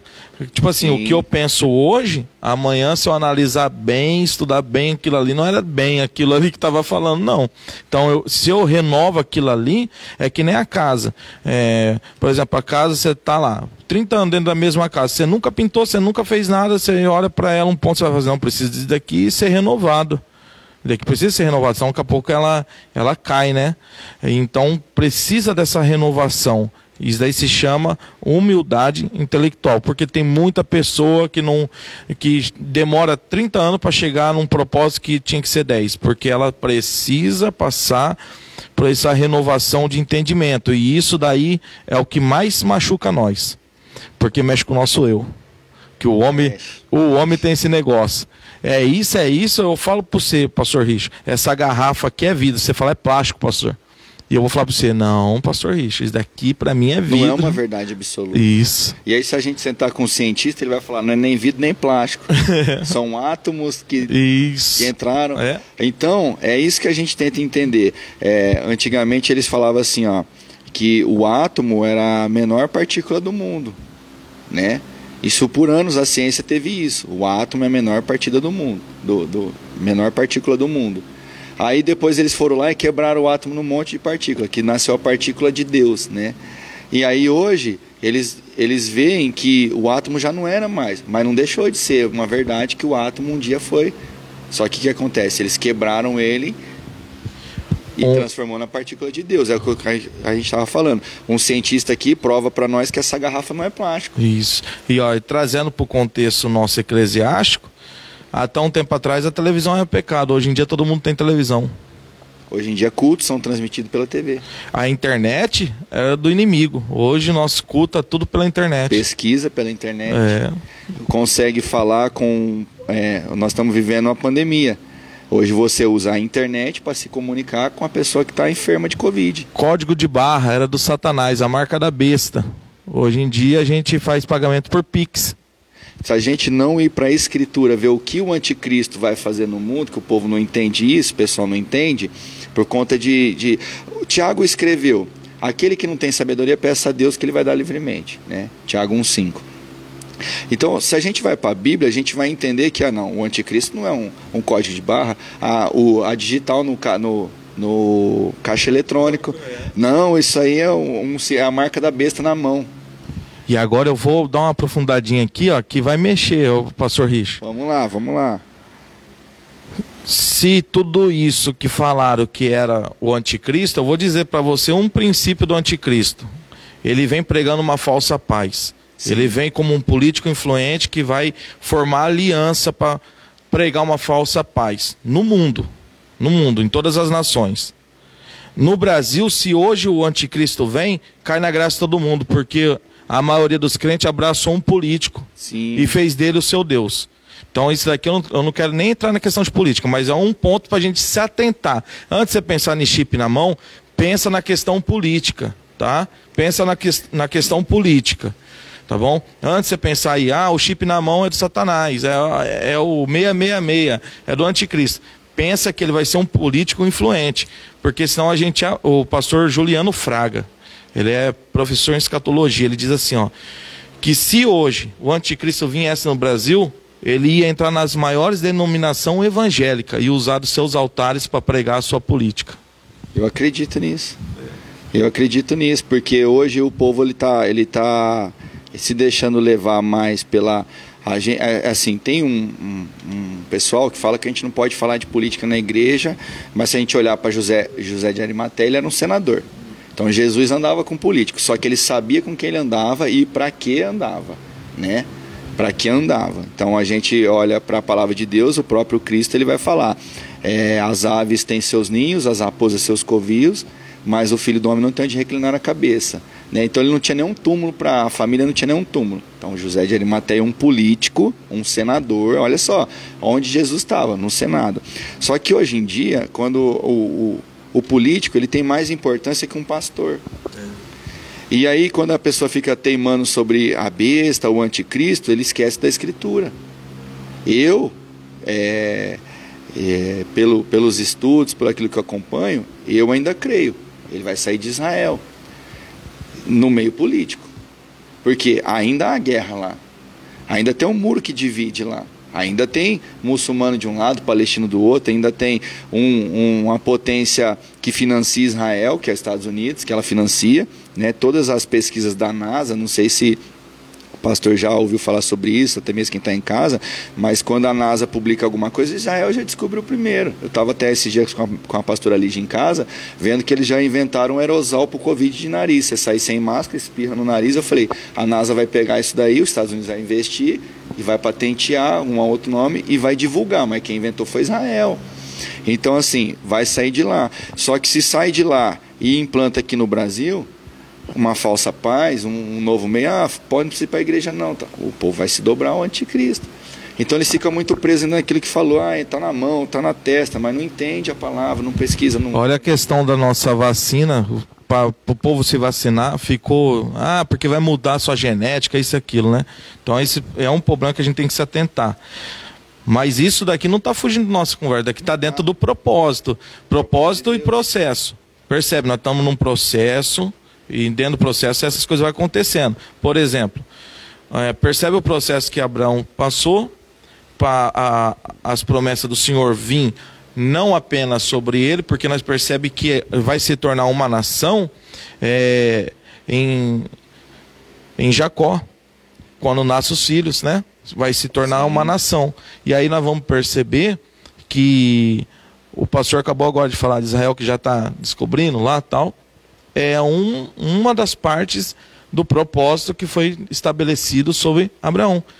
Que as famílias seriam abençoadas e tu serás uma bênção. Tudo que acontece em Israel como bênção é pelaquilo que Abraão fez com o propósito de Deus. Ele passou pelo processo, ele aceitou obedecer, ele saiu da sua zona de conforto, ele viveu uma vida com Deus, né?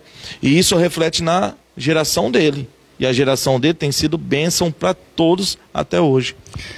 os computadores, os computadores que o mundo inteiro usa, a Intel é desenvolvido, é, as matrizes são Israel. Toda a tecnologia da NASA, toda a tecnologia científica é desenvolvida em Israel, cumprindo a palavra de Deus. Todas as famílias serão abençoadas em ti, na terra. Então, assim, quando Deus ele lançou aquele, aquela palavra, aquele propósito, ele já, ele já via 2021. Ele já via, ó, vocês vão precisar de um computador, mas é Israel que vai desenvolver um processador. Ah, mas quem faz a AMD, é a Intel. Tá, mas quem desenvolveu foram os cientistas de Israel. É igual eu estava falando sobre o aerosol, eles vão desenvolver, eles vão desenvolver mais coisas, mais coisas, mais coisas, por quê? Eles, estão, eles se deixaram e aprenderam no tempo a, a ser moldado e buscar em Deus a verdadeira sabedoria. Né? As pessoas é, acham que ser inteligente é ser sábio, não é. Ser inteligente é apenas resolver uma fração, uma equação. Agora, sabedoria é buscar em Deus para resolver aquilo que o próximo precisa. O pastor, eu escutei o Flávio Augusto, que nem crente não é, mas uns, é, alguém que olhou para a palavra e falou assim: Eu decido cumprir os princípios dela. Se o pastor e quem está nos acompanhando assistir a Batista Lagoinha nos Estados Unidos, em Orlando, vai ver ele palestrando lá, né? E ele fala sobre finança, mais empreender, tudo isso daí mais. É um camarada muito sábio nessa parte. E ele diz assim, ó, o inteligente ele cai num buraco e ele sabe sair daquele buraco, porque ele é inteligente, ele vai saber uma forma de sair. E o sábio, o sábio ele vai prever o buraco e não vai cair dentro. Sim. Ele vai além da inteligência, porque a sabedoria não é dele, é de Deus. É Deus que capacita. Se a gente olhar na Bíblia Sagrada, um menino de 12 anos ele não tinha inteligência nenhuma para governar um, uma nação. E a primeira coisa que ele fala, eu preciso de sabedoria. E a sabedoria dele foi: eu vou ofertar.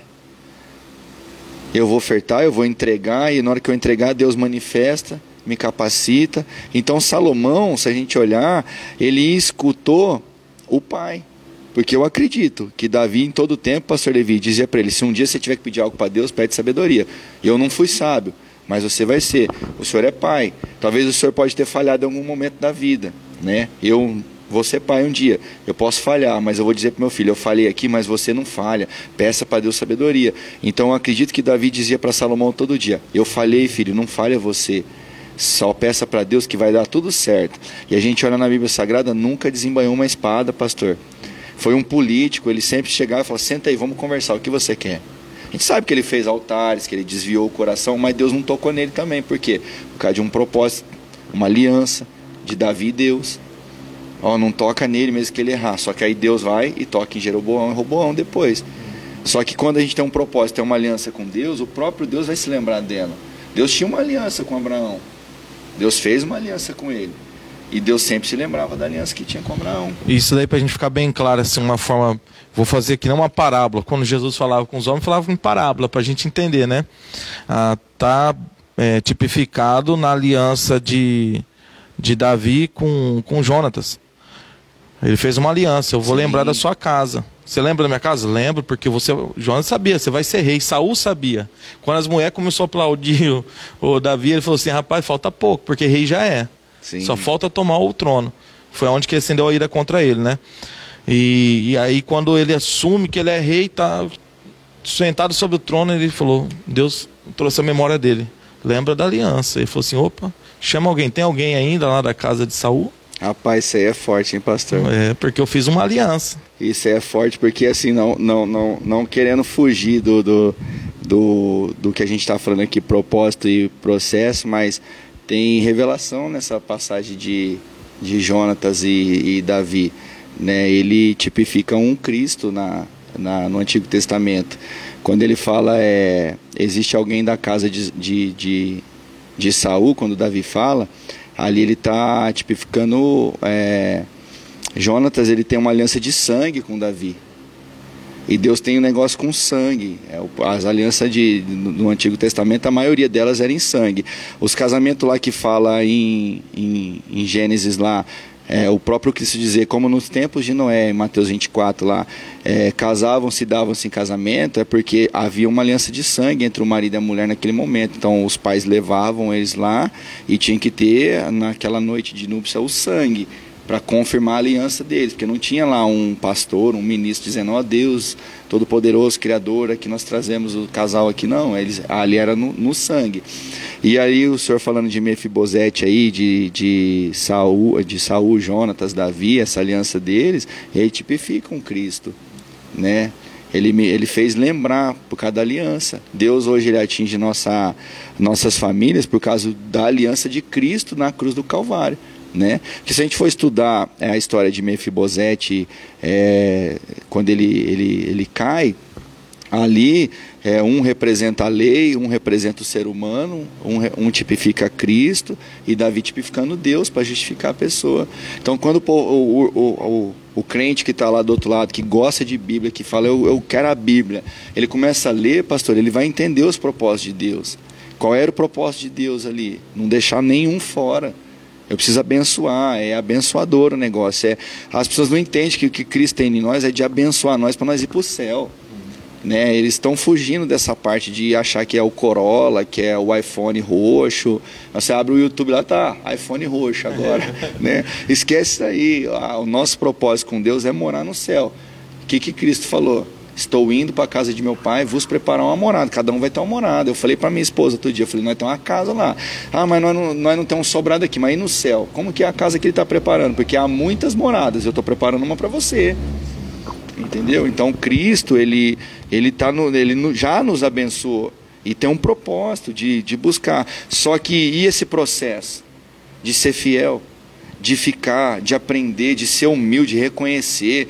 É, eu, não, eu não sou o dono da verdade, eu não sei tudo, eu preciso aprender. As pessoas não querem hoje, elas só querem me dar, me dar, me dar, não precisa me falar nada, eu sei, não precisa me falar. Pega essa chave aqui, pastor. É, quer um princípio. quer princípio de Corolla, quer princípio de iPhone roxo? Buscai o reino de Deus sua justiça. As demais coisas, o Corolla, o iPhone, as demais serão acrescentadas. Serão acrescentadas, né? É, a gente olhar lá, é, da, da, Davi ele traz ali Mefibosete no palácio e senta na mesa e ninguém sentou. Enquanto Mefibosete não estava, ninguém comeu. E na mesa todo mundo é igual. Todo mundo é igual. Pode estar com a perna quebrada, mas na mesa. Pé, e não vê o seu pé quebrado. Não vê o seu defeito, ah, mas o pastor Levi, ele. Não, irmão, tá na mesa sentado. O pai chamou, o rei chamou, ali no caso o rei tinha chamado. Mas ele é aleijado. Não, ele é filho. Eu tenho uma aliança com Jonatas. Jonatas morreu e eu tenho uma aliança com ele. É a mesma coisa nós. Deus tem uma aliança com Cristo. Cristo é a aliança nossa com Deus. Ele é o único que pode, é, se Deus lembra da minha família, se Deus lembra lá atrás que ele prometeu algo para Abraão, dizendo assim: todas as famílias vão ser abençoadas por ti, por causa de Cristo, tá? é o intercessor né? Gálatas 3:13 vai dizer o quê? E o 14, que ele se fez maldito na cruz do Calvário, né? Para que nós fôssemos inseridos, né? Gálatas está lá, ó, vamos abrir para você ver. Gálatas 3, na bênção de Abraão. Ó. Então, mais uma vez, Abraão ele participa da crucificação. Aí tem alguém que vai falar, ah, heresia isso aí, pastor Levi. Não, porque o apóstolo Paulo ele está falando o quê? Para que nós fôssemos inseridos na bênção de Abraão. E que bênção é essa? Que todas as famílias da terra fossem abençoadas, fossem benditas. Achou Gálatas 3 aí, pastor? Achei. Lê aí, 13 e o 14 aí. Para que a bênção de Abraão chegasse aos gentios por Jesus Cristo e para que pela fé nós recebamos a promessa do Espírito. Olha para que a bênção de Abraão chegasse, Cristo teve que morrer. E as pessoas não entendem isso. Ah, eu estou na graça. Não, irmão, você está na graça sem a lei, mas a promessa, o propósito é o mesmo. Deus falou assim: todas as famílias, Abraão, vão ser benditas em ti. Cristo morre para confirmar aquilo que Deus falou, porque a palavra de Deus ela não volta vazia. E essa garantia que nós fazemos parte dessa, dessa aliança, das promessas que está na aliança de Abraão, agora ela está sobre a nossa vida está na garantia da bênção do Espírito, da promessa do Espírito, que é a circuncidão não na carne, porque a verdadeira circuncidão é o Espírito. É. é uma chave, é o Espírito, que é uma, vai além do que, do que Deus fez com Abraão. Como que eu circun, é, faço a circuncisão no meu coração, dentro de mim, no meu espírito? Então, o que, o que, é, dentro. O que garante eu viver as promessas dessa bênção não é o meu terno de pastor, não. Não é minha gravata de pastor, não. Não é meu é... calção de pastor, não. É, é o meu espírito. É, é o espírito. É o Espírito confirmando todo dia o propósito de Deus na minha vida, o propósito de Deus na vida do pastor, o propósito de Deus na sua vida, na vida da sua família. Todo mundo tem um propósito. Ninguém tem como escapar dele. Se escapar, é porque você está optando pelo seu livre-arbítrio, desanimou, ou o olho cresceu mais, mas. Fugiu do processo. Fugiu do processo. Aí, quando foge do processo, aí é Bíblia. Aí vai para Jeremias 18.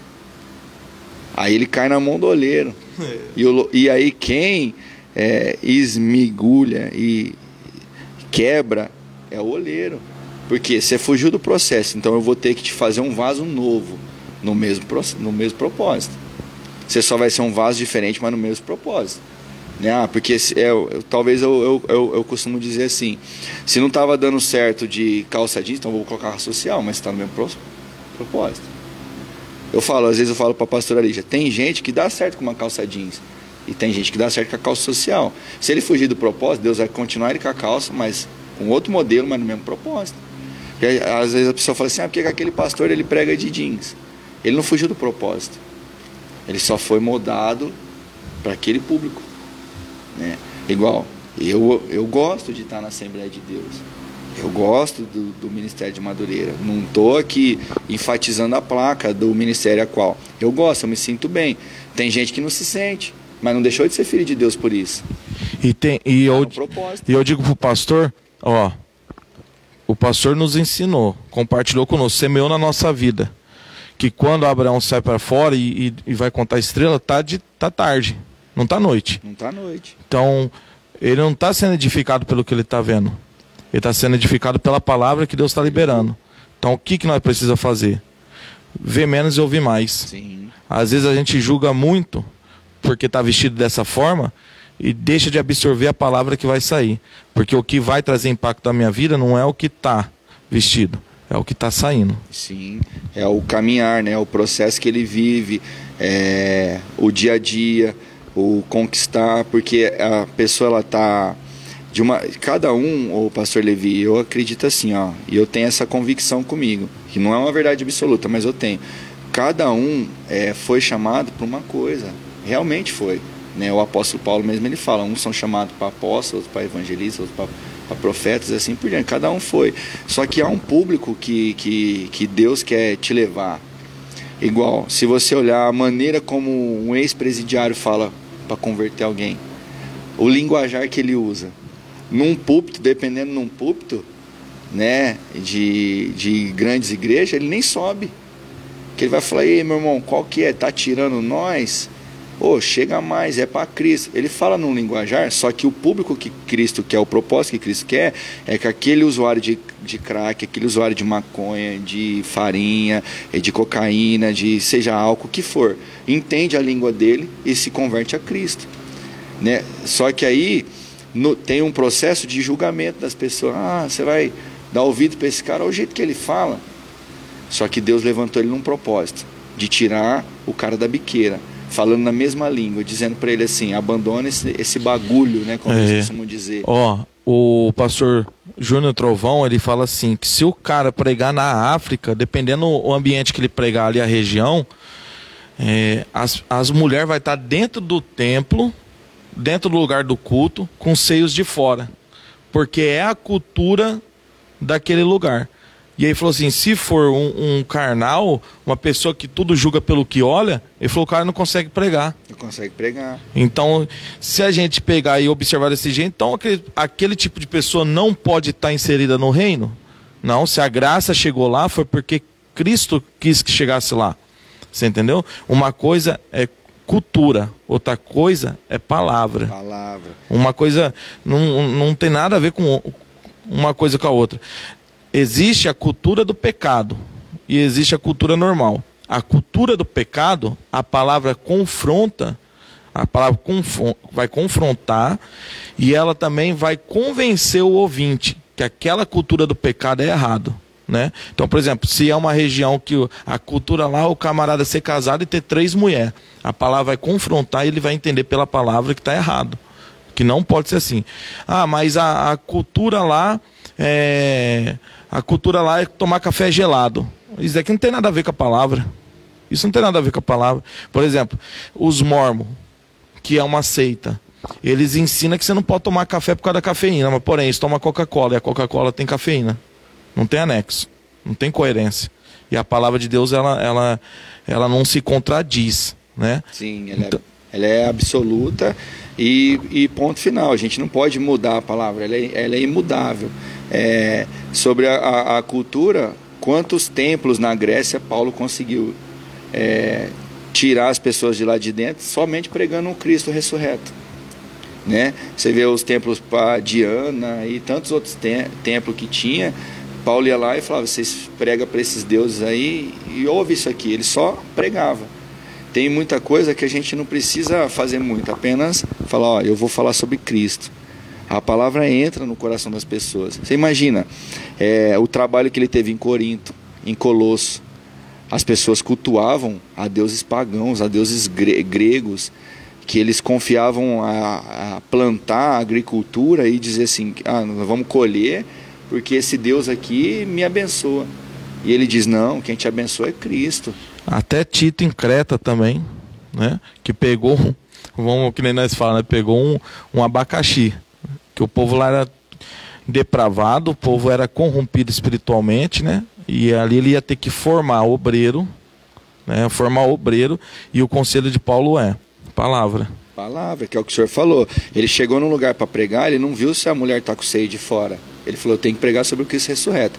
Quando você ouvir, você vai se vestir e vai ser aquilo conforme a palavra diz. Se comportar como tal, como uma esposa. Ah, mas é a cultura. Não, mas a hora que você ouvir, você já vai mudar. Que a palavra muda, ela transforma a gente. Né? Se a gente olhar no espelho, é, Pastor Levi, a gente vai ver que realmente hoje nós não somos aquelas pessoas de antigamente. Nós já não praticamos o que praticava antigamente, a gente não tem mais o, o costume porque a gente aceitou o processo. A gente aceitou, aceitou o processo. É um processo doloroso? É. Ó, eu vou falar para o pastor: você perde amigo, você perde família, você perde horas. Mas aí, eu aceito ou não aceito o processo? O que eu tenho que viver com Deus é muito maior do que isso. Só que nesse processo você também aprende a amar, a ouvir mais, a buscar mais, a entender, ah, isso aqui é uma cultura, isso aqui é algo que eles, né?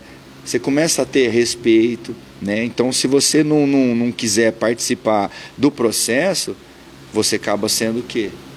Um incircunciso, um ímpio. Você vai lá para ah, Salmo 73 lá e você vai ter o mesmo fim do ímpio. Né? Porque o próprio Cristo falou em João 15: se não tiver em mim, vai ser lançado no fogo. Você tem que estar tá em, enxertado nele 24 horas. É ramo da figueira. É o propósito dele, que eu, você esteja em mim e eu estiver em você. Ah, eu estou em Cristo, mas Cristo está em você? Não é pelo que você come, pelo que você veste. Tem gente que fala que se você comer um, um lanche todo dia é pecado. Comer porco. Comer porco é pecado. O porco é pecado na lei. Isso aí que as pessoas não entendem. Eu estava falando é, com os irmãos lá na igreja é, semana passada, é, quando os fariseus foram indagar a Cristo qual era o maior mandamento na lei. Eles ainda falam, qual é o manda maior mandamento na lei de Moisés? Aí Cristo responde o quê? Amarás o Senhor teu Deus de todo o teu entendimento, de todo o teu coração. E o segundo é semelhante a este, teu próximo ao ti mesmo. Mas é um mandamento da lei. A lei obrigava o judeu a amar Deus sobre todas as coisas. E na graça? Não tem lei, pastor Levi. É uma chave. Na graça não tem lei. Então as pessoas hoje vi vivem a lei. Não, sobre todas as coisas eu tenho que amar Deus. Não, isso aí é o mandamento da lei, não é seu. O seu mandamento é Cristo. Ah, na, na graça nós temos princípio. Princípio. Igual o pastor Levi falou de comer porco. O porco é da lei, não é para mim. Aí eu tenho que me policiar. Tudo me é lícito, mas nem tudo me convém. Tem gente que não pode comer porco. Não porque está na lei, porque ela tem às vezes um colesterol alto e se ela vai passar mal, eu, pastor Levi, faz uma oração aqui que eu estou indo para um socorro. Irmão, você tem que vigiar. Se você não pode comer por causa do seu colesterol, não coma. Você não é proibido, mas não coma. Né? Agora, a lei, quando ela é quebrada um princípio com Deus, aí Deus estabelece uma lei. Eu, eu conheci um pastor, né? E aí ele estava com diabetes e ele comia um monte de doce, comia doce, comia macarrão todo domingo. Aí ele chegava no culto passando mal, né? Aí ele falava: O diabo tá furioso contra a minha vida, mas não era o diabo, é que ele ficava comendo o que não podia comer. E é um pecado capital. Você sabia? É, é um pecado, é uma gula, é um pecado capital. É, é bíblico. Né? Tem coisas que a gente tem que se policiar, né? A lei só existiu para aquele povo porque eles quebrou o princípio. Eles quebrou o princípio, aí Deus vai lá e estabelece uma lei. E assim, e, e, eu, eu, costumo dizer, a graça ela está acima da, da, da, da, lei. Ela é, ela, ela, é algo incrível. Eu sempre, eu sempre gostei de, de, de, quando a gente às vezes fala assim da, da, da graça, pastor Levi, porque está em você. Você decide o que fazer. Eu decido se eu vou adorar, eu não sou obrigado, não tem um mandamento me dizendo que eu sou obrigado a adorar a Deus, porque eu adoro, porque eu reconheço Cristo e eu quero morar no céu. Há um chamado para mim, há uma casa lá. Eu não sou obrigado a fazer certas coisas que na lei. Na lei era tudo obrigado. Você é obrigado a isso porque eles desviavam fácil. Eles olhavam da janela lá, está prosperando, eu vou sair fora. Tinha uma lei, quebrou um princípio. Você não está honrando, você não está mais. Só que se você olhar antes de Moisés, o, o Abraão, ou o Abrão, ele fazia um sacrifício no local sem ninguém precisar de, de uma lei para ele. A Jacó gente, dizimou sem ter uma, uma lei de Levíticos para ele. a gente vê em Abraão a, a chave da graça. A chave da graça. Porque tudo que ele fez, fez por amor. Por amor. Ele... Olha, ele levou Isaac. Sabe? Ele viu a promessa que ele tanto esperava. Você pai. Tenho, eu sou pai. Meu Deus, a minha filha para mim é tudo. Aí Deus agora tá falando assim, ó. Pega o, o teu filho, o teu único filho, que aqui eu vou dar mais uma chave que eu aprendi com o pastor Rich, que acompanha as lives dele. Por que o único filho? Porque Ismael foi quando ele era Abrão e não Abraão. Ah, é uma chave, ele só teve um filho. Então, aí ele pega e leva. Ele levou por quê? Porque ele amava Deus. Ele estava dizendo para Deus: é, O meu coração pertence ao Senhor. O meu coração pertence ao Senhor. Ele amava. A graça é isso. Por que, que eu, eu, eu sofro, passo todas as aflições do mundo, mas a última opção é largar Jesus? Porque eu amo ele. O casamento é fácil? Não é fácil. Tem hora que, que a morena tá brava, mas aí você ama. Aí você supera as nossas imperfeições, por quê? Porque o vínculo maior nosso é o amor. A graça é isso. É amor. É um relacionamento com o Senhor com amor. E como Cristo amou a igreja ainda. A palavra é bem clara, você ama a esposa como Cristo amou a igreja.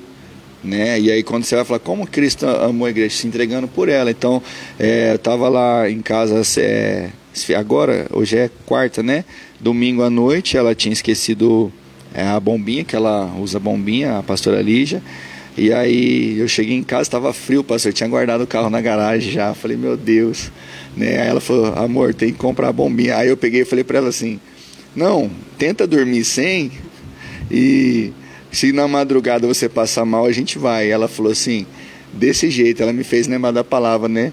Ela falou assim, mas você está sendo um bom marido mesmo? Porque você tem que ir comprar bombinha para mim. Você é meu esposo, eu confio em você. Eu, eu, eu espero que você vá comigo. Pastor, naquela hora eu falei assim, você não liga de, de moto agarradinha comigo? Ela, não, eu só quero que você me leva. Aí eu fiquei pensando, falei, como Cristo amou a igreja, se entregando, é indo lá, porque e se não chega a madrugada? E se ela dá uma crise lá e não chega essa madrugada? E é a minha consciência? Jesus ia me cobrar.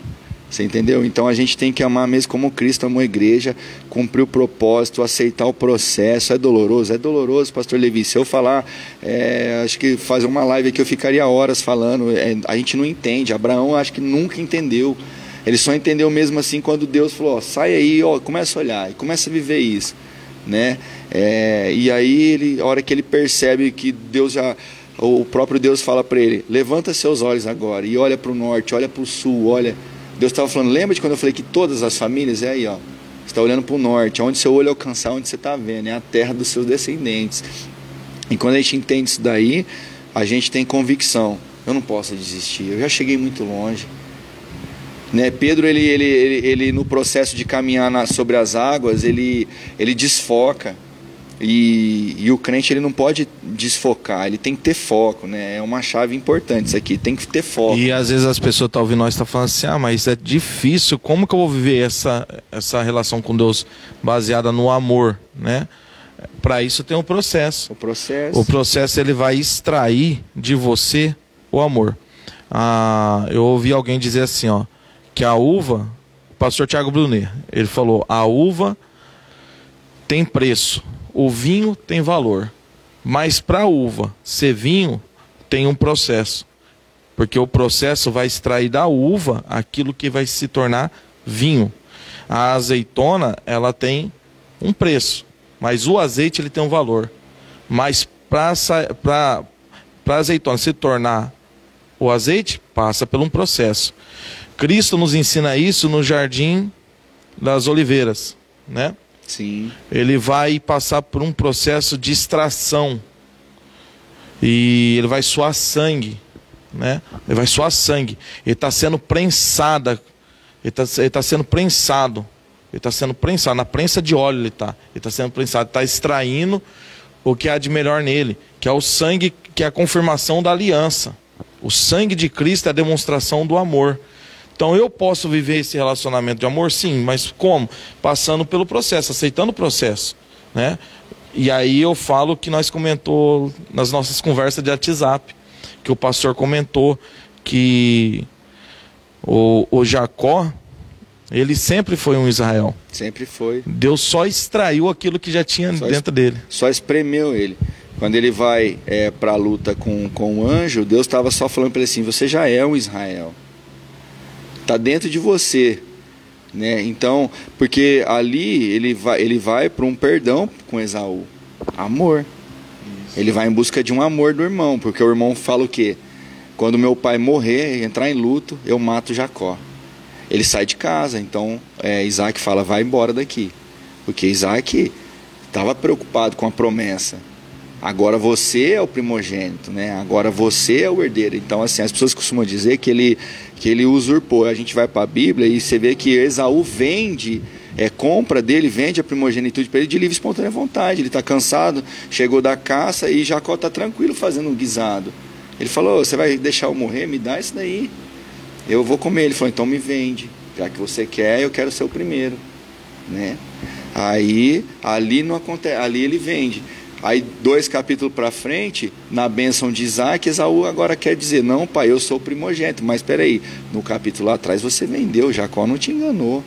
E aí, quando Jacó foge, ali Deus está extraindo o Israel que já estava dentro dele. Você já é um Israel, você precisa lutar. Imagina, pastor Levi, ó, senhor, é, ele vai falar com Esaú. Esaú vai matar ele, estava no coração de Esaú matar ele. Só que a notícia que está chegando agora, tem certeza? Ele lutou com Deus e prevaleceu. E aí? Ele é Israel agora, ele não chama mais Jacó. Você não vai Na verdade, quem vai falar com você não é mais Jacó, é Israel. Inclusive, ele está até manco. Ele já não é mais o mesmo irmão. É assim que acontece com as pessoas. Quando às vezes você encontra uma pessoa depois de alguns anos, né? Porque ele demora anos para encontrar Esaú, quase 20 anos, né? Ele fica é, 14 anos, depois trabalha mais, mais 6 anos ali na casa de Labão e depois ele volta para Isaac, aí ele quer o perdão de Esaú, né? E, e ali que acontece? As pessoas falando para ele: rapaz, você tem certeza que vai matar ele? Esse cara lutou com Deus. Ele está até manco da perna, dá uma olhada nele na hora que ele estiver caminhando, olha como que ele vai estar. Tá. E, o pastor, Percebe, ó, nós falou que o processo ele traz identidade, né? Tem que andar para ter relacionamento, ter uma identidade. E todos que teve uma experiência com Deus teve uma marca, é uma identidade. Percebe que quando o Jacó vai receber a bênção de Isaac, Jacó fala assim, ó, a voz é de Esaú, mas as mãos, né? É. As, a, a voz é de Jacó. É, a voz é de Jacó, mas as mãos é de Esaú. A mão é identidade. É identidade, né? Quando cada eu... um tem a sua. Isso, cada um tem a sua. Digital. Então, o que que estava falando ali? Sim? O que estava falando? Bom, você fala como o, o Jacó, mas a sua identidade é de primogênito. É de primogênito. Então, às vezes as pessoas julgam nós ou você que está nos acompanhando, as pessoas podem julgar você pelo momento. E tem bastante gente acompanhando. Ó. Isso. Te julga você pelo momento. Mas Deus sabe quem é você, ele conhece sua identidade. Jacó, ele era conhecido pelo. Jó era conhecido pelos bens que ele tinha, mas Deus sabia quem ele era verdadeiramente, a identidade dele. Né? Identidade. Né? Então ele teve que passar por um processo, não para provar para Deus, mas para mostrar para Satanás quem que era Jó para mostrar para os homens quem que era Jó, para mostrar para os amigos, para a família, quem verdadeiramente era Jó. Jó não era o, o milionário, Jó não era o, o, cara rico. Jó ele era um filho. Temente ele, a Deus. Temente a Deus. Ele era alguém que se relacionava e a base do relacionamento é amor. E isso daí foi extraído no processo. E ele teve que passar doloroso, né? É, você não encontra na Bíblia nem nos dias de hoje alguém que passou o processo de Jó. Só que aí as pessoas falam assim, por que, que ninguém? Um dia me perguntaram, pastor Levi, e eu fui meio audacioso no que eu respondi, né? Me perguntaram por que, que nunca mais houve aquele processo é, de Jó em outras pessoas. Aí eu falei assim para a pessoa: para quem que Deus estava testando Jó? Para o ser humano ou para Satanás? Então, quando o negócio é com Satanás, a unha é diferente. Ele sabe exatamente quem é verdadeiro e ele fala: Satanás, o próprio Cristo o Espírito conduziu Jesus ao deserto. Por quê? Porque eu sei que ele é meu filho, eu sei que ele não vai me negar, eu sei que ele não vai transformar o que é duradouro em perecível, porque o que o diabo faz na vida das pessoas, eles não entendem. É, você já é. Igual o Gênesis é, no Jardim do Éden, o Gênesis 2, é, eles já eram semelhantes a Deus, eles já eram deuses. Adão e Eva. E o que, que a serpente fala? Se você comer desse fruto, serão iguais a Deus. Você já é igual a Deus. Ele tenta inverter aquilo que você já é, mudar a sua identidade. É a mesma coisa que você ir lá no Braz, em São Paulo, comprar uma carta de motorista sem nunca ter tirado carta. É o diabo falando. Você fala, não, tem que passar pelo processo da aula. Não, vai lá. E ele você é, vai ser um motorista. Ele é tão audacioso que nem mede quem ele vai fazer daí. Se tu és mesmo o filho de Deus, manda que essas pedras aqui se transformem em pão. Ele está tentando confundir Jesus. É. Porque Jesus está com fome. Jesus está 40 dias, 40 noites sem comer e beber. E a pior coisa que tem, pastor, nos nossos dias atual, para nós estamos aqui conversando, é a questão da identidade. Nós estamos vivendo o quê? Um, um tempo que se criou um montão de identidade na questão da sexualidade. Sim. É, é, um monte de tipo de identidade. Já não se define mais se é masculino ou feminino. E daí por diante se criou. Há uma, Satanás ele conseguiu implantar nesse mundo uma crise de identidade. De saber se é ou se não é. E duro que isso aí não está só no mundo isso daí está querendo ser trazido para dentro do contexto dos filhos de Deus. Sim. Que as pessoas estão, sabe, não sabe quem é, não se conseguiu se encontrar. Mas por quê? Porque não entendeu ainda que para saber quem realmente é, aquilo que você já é dentro de você, mas você não entendeu que você é aquilo, você tem que passar pelo processo, porque o, pro, o processo vai te levar ao propósito, e o propósito é mostrar quem é você e qual é as bênçãos de Deus que está sobre a sua vida. Sim, ele tenta confundir. Ele tentou. Eh, Jesus é o Filho de Deus. Né? Quando a gente fala, não era, eu não gosto de usar esse termo era o Filho de Deus. Jesus é o Filho de Deus, né? É, Estevão em Atos 7 diz que olhou para o céu, viu o céu aberto e à direita de Deus. Então, quando a gente fala em um culto assim, eis que o Filho de Deus está sentado à direita, porque Estevão viu. E aí passou para nós, né? Lucas vai dizer para nós, ó, Estevão viu o céu aberto e ele disse que à direita de Deus estava o filho do, do, de Deus, estava Jesus sentado ao lado de Deus, do lado direito. Então ele estava tentando mostrar para Jesus, você é mesmo? Jesus é o filho, mas ele estava tentando, se você é, colocar uma dúvida. Então o que, que o Satanás faz hoje? Ele tenta colocar dúvida no propósito de cada um. Às vezes o, o propósito de Deus é que o menino seja pai de família, de nação. Promessa de Abraão. Olha nós voltando a Abraão de novo pai de nações, de multidão. Em ti serão benditas todas as famílias. Você vai ser pai de multidão. E vai prosperando cada vez mais tendo filho.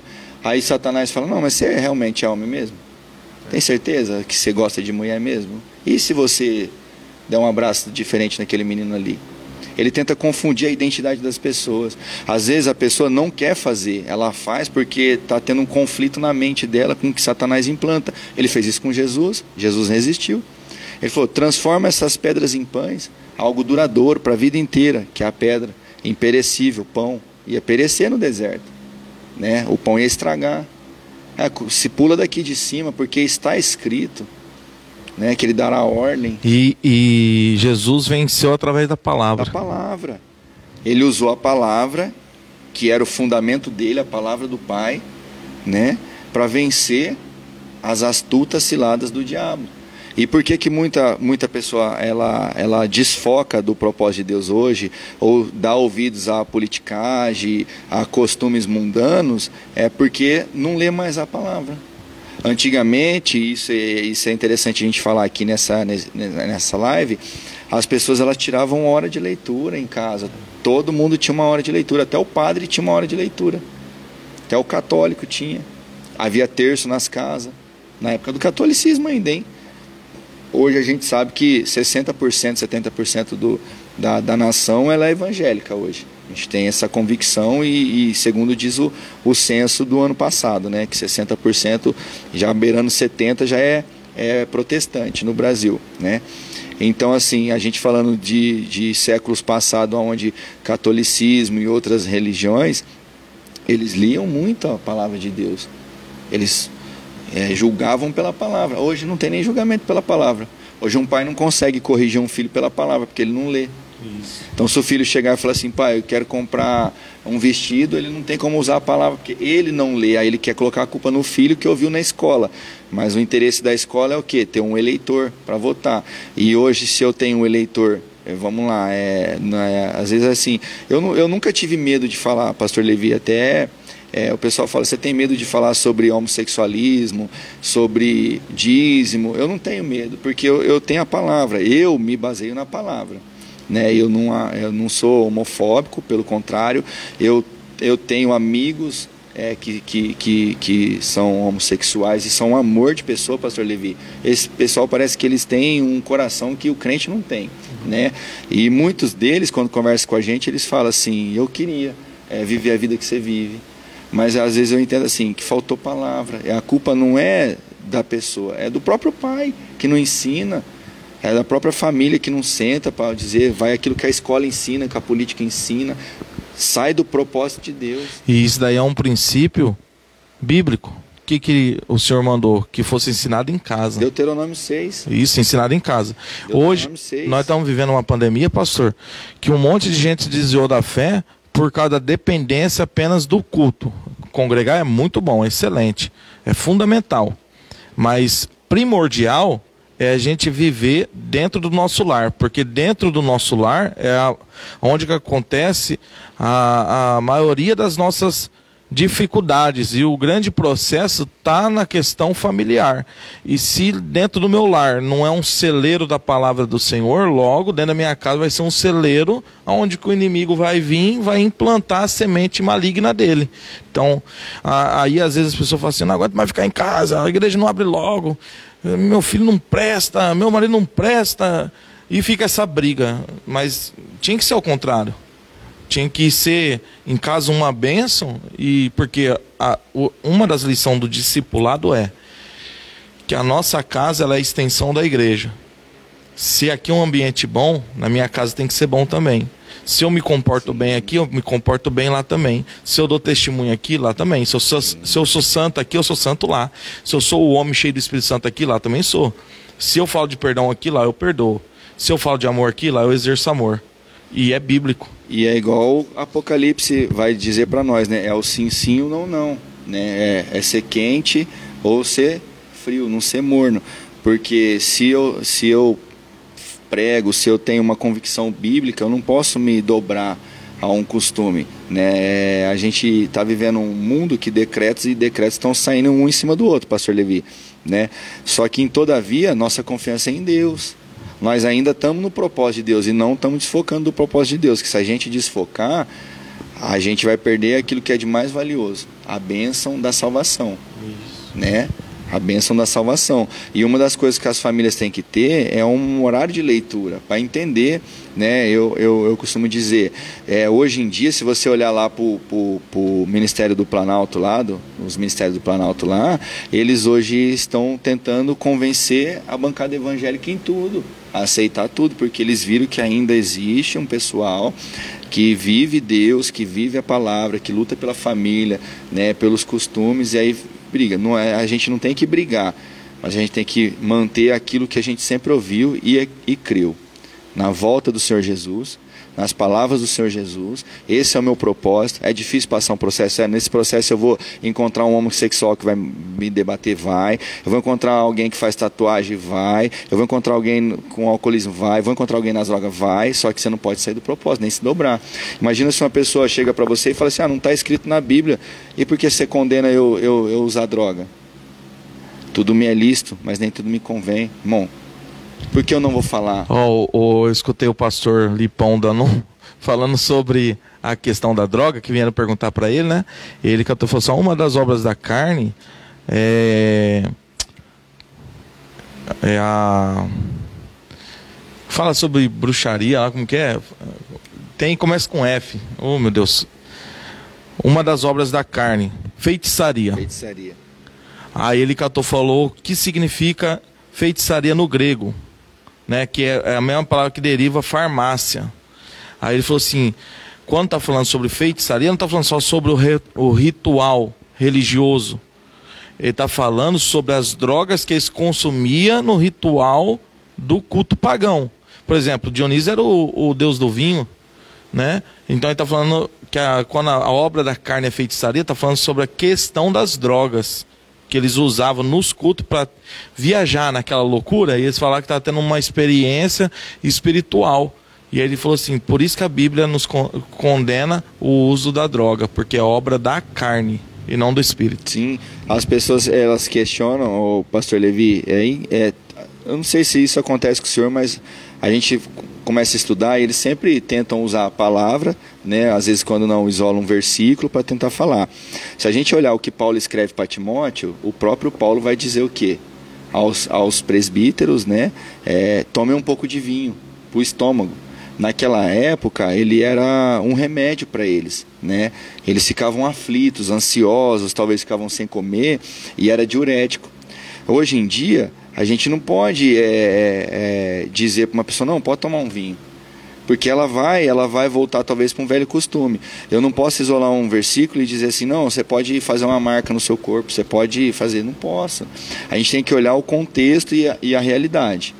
Né? Naquele contexto, quando Paulo escreveu, aquele povo não era beberrão, porque a Bíblia fala do beberrão. Levíticos fala tudo e qual era o fim deles. Mas para Timóteo ele instrui. Mas e hoje? Você pegar um pastor que foi tirado do alcoolismo e você vai falar para ele assim, não, pode tomar um gole de vinho. Não dá, ele vai, né, ele, ele, vai, ele vai perder o foco do propósito dele. Você pegar e falar para uma pessoa, não, você pode casar com outra mulher. Não, é adultério. Ah, mas antigamente podia, porque tinha dotes. Não, antigamente podia. Hoje não dá, porque se você for mulherengo, como que eu vou falar para você que você pode ter outra mulher? Né? Nós estamos na graça. Hoje é, é, é a gente mostrar para Deus que não preciso de lei e que eu estou realmente inserido nessa, nesse plano da crucificação. Eu venci, porque Cristo primeiro venceu comigo. Então hoje eu consigo ensinar e dizer, ó, presta atenção, vê se realmente você, você a pessoa tem que ter um limite, né? É, o, o próprio Deus deu um limite para Ló. Falou: quando vocês saírem de Sodoma e Gomorra, não olha para trás. Esse é o limite que eu dou para vocês. Se olhar, vai morrer. Ele limitou a mulher, só que o olho dela ainda estava lá em Sodoma. Ela virou estátua de sal. Ela foi além do limite que Deus estabeleceu. Né? Então a gente tem que entender hoje não ter medo de falar, não ter medo de olhar. E quando a gente tem a palavra, a gente não, não é opositor a nada, a gente só instrui a pessoa naquilo que ela não pode sair. Né? É, esses dias o pessoal estava falando, você você tem problema de falar de dízimo? Eu falei, não, vou fazer uma live de dízimo. E aí esses dias é, o pessoal ficou bravo, né? Porque às vezes quer comentar no, no, no vídeo do. Mas eu fiz um propósito com Deus. Se não desse 70 visu, é, compartilhamento, eu não ia deixar no ar, porque aí o, o Facebook ia me ajudar, né? A levar mais longe, né? Porque igual aqui, você está nessa live, você tem que compartilhar ela para o Facebook avisar mais pessoas que a gente está ao vivo. Quando você curte, quando você compartilha, o Facebook começa a avisar, ó, oh, tá tendo uma live aqui, tá tendo uma live aqui. Quando a gente fala para compartilhar, não é porque a gente está querendo se vangloriar, é para o Facebook avisar as pessoas que entraram agora que está tendo uma live falando de Cristo. E aí eu não deixei a live lá. E o pessoal que, que recebeu na hora da live e depois quis assistir, não estava mais. Né? Então a pessoa, ah, eu queria comentar, não dá, porque foi naquele momento, né? São assuntos, é, pastor Levi, também a gente tem que saber o lado de lá como recebe. Né? Do mesmo jeito que a gente está aqui fazendo uma live aqui e debatendo um assunto de propósito e processo, e nesse, nessa conversa a gente fala alguns assuntos, do lado de lá tem sempre aquele um que não quer receber igual, porque ele já fundou na cabeça dele um outro propósito. Eu tenho um negócio assim comigo, o pastor Richard a internet ela fornece um monte de conteúdo para nós. Facebook, o YouTube. YouTube para comentar, quase a gente não comenta que é uma coisa mais específica. Sim. Mas o Facebook acaba sendo uma coisa mais fácil da gente ficar comentando, né? Eu tenho um negócio assim comigo. Se eu não quero consumir aquele conteúdo, também não vou opinar nele. E se eu vou opinar para trazer dissensão, também não vou opinar. Você entendeu? Agora, se eu tenho um ponto que é um princípio que eu guardo comigo e é algo que eu quero me esclarecer, eu, eu vou comentar de uma forma que eu não vou atacar, eu não vou atingir, não estou levando para o pessoal. É algo que eu quero entender a respeito daquilo. Por exemplo, esses dias eu vi lá uma página da Assembleia de Deus de Valor, colocando a postagem lá falando sobre que todos nós íamos comparecer diante do tribunal de Cristo com a possibilidade de nós irmos para o tribunal de Cristo e, e nós ir para o inferno depois e ser condenado. Então eu, eu tenho para mim, como eu estudo, na parte da escatologia, que tribunal de Cristo é para galardão. Quem está lá é, vai ser salvo. Mesmo que não receber galardão, foi salvo como pelo fogo.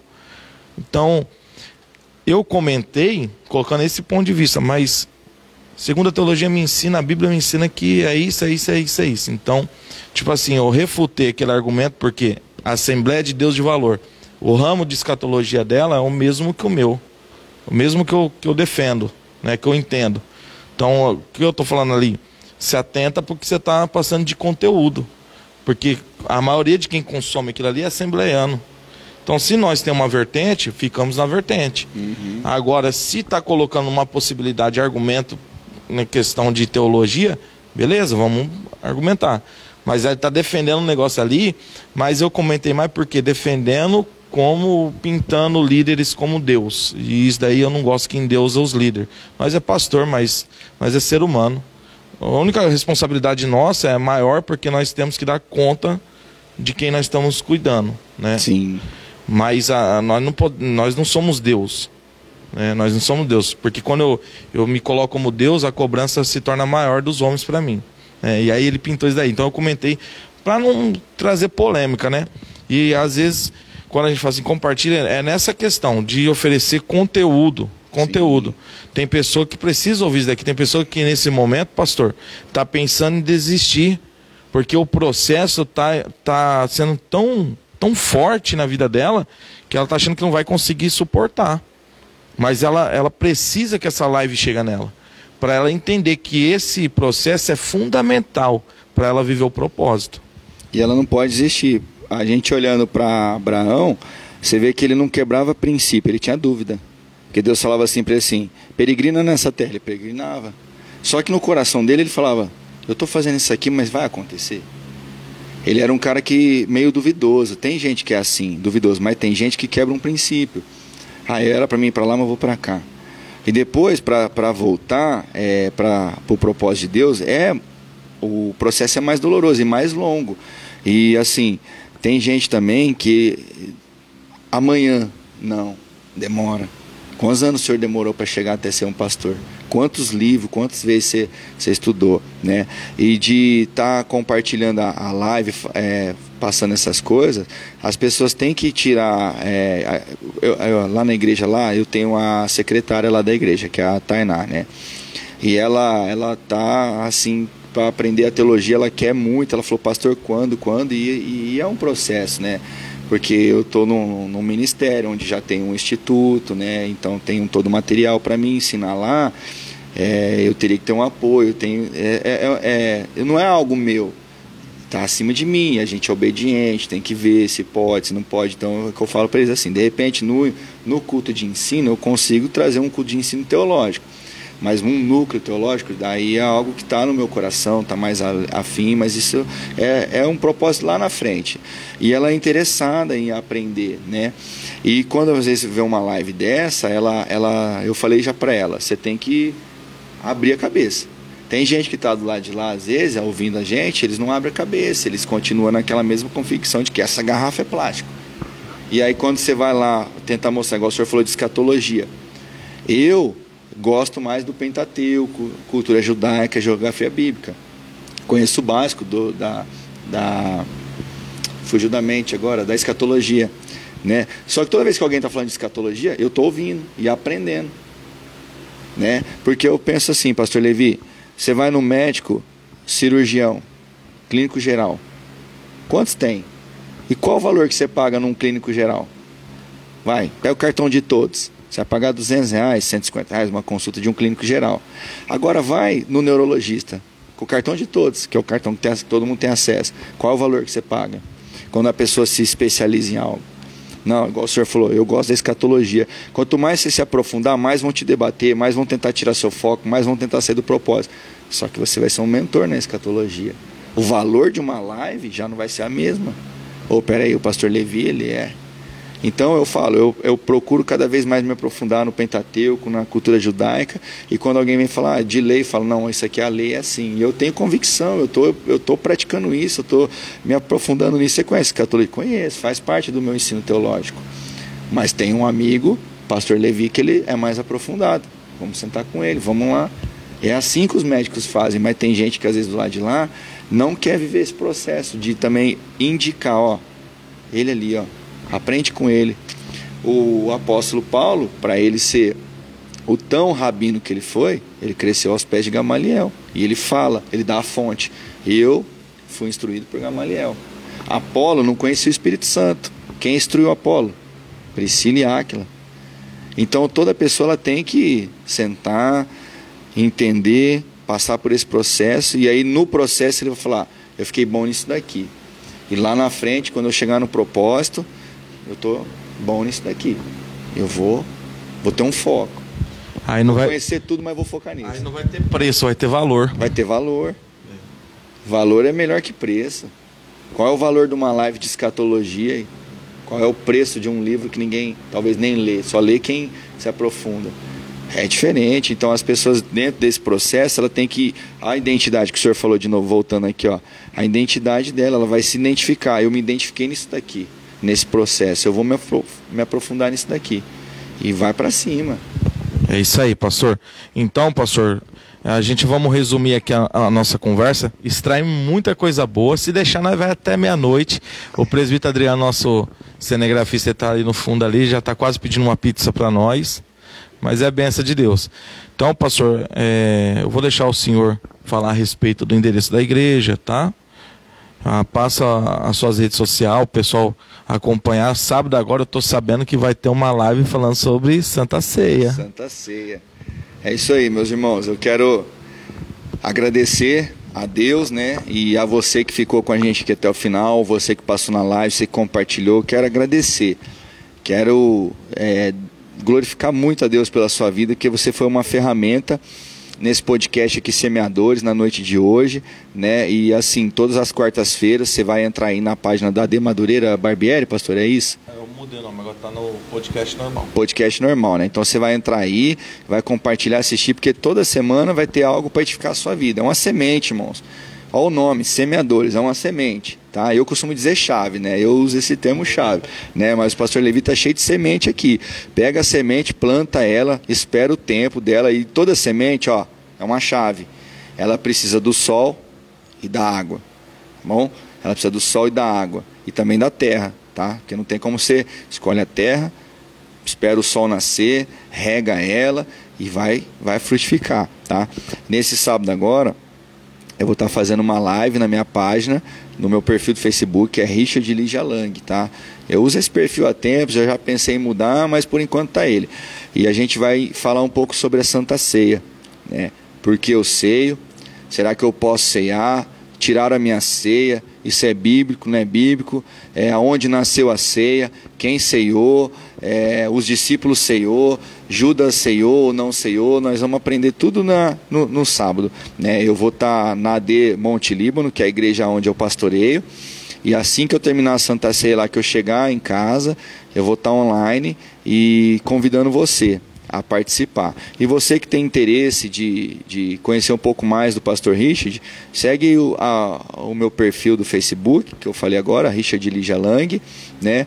Se você quiser conhecer é, a igreja onde eu pastoreio, ali a redondeza do Monte Líbano, ali os bairros vizinhos João Crevelaro, Candeias, você que é morador aí do bairro aí próximo aí, né, vai lá fazer uma visita para nós. No final do culto eu estou sempre atendendo alguém, né? Eu não tenho esse problema de ensinar ninguém, tá? Tudo aquilo que eu aprendo, eu procuro ensinar. Então eu agradeço muito a Deus, agradeço a vida da minha esposa, que ela me acompanha, porque um homem sem mulher, pastor Levi, não é nada, uhum. né? É Bíblia, né? Deus viu que não era bom o homem ficar só e deu a melhor coisa para ele, que foi uma esposa. É a melhor coisa, irmãos.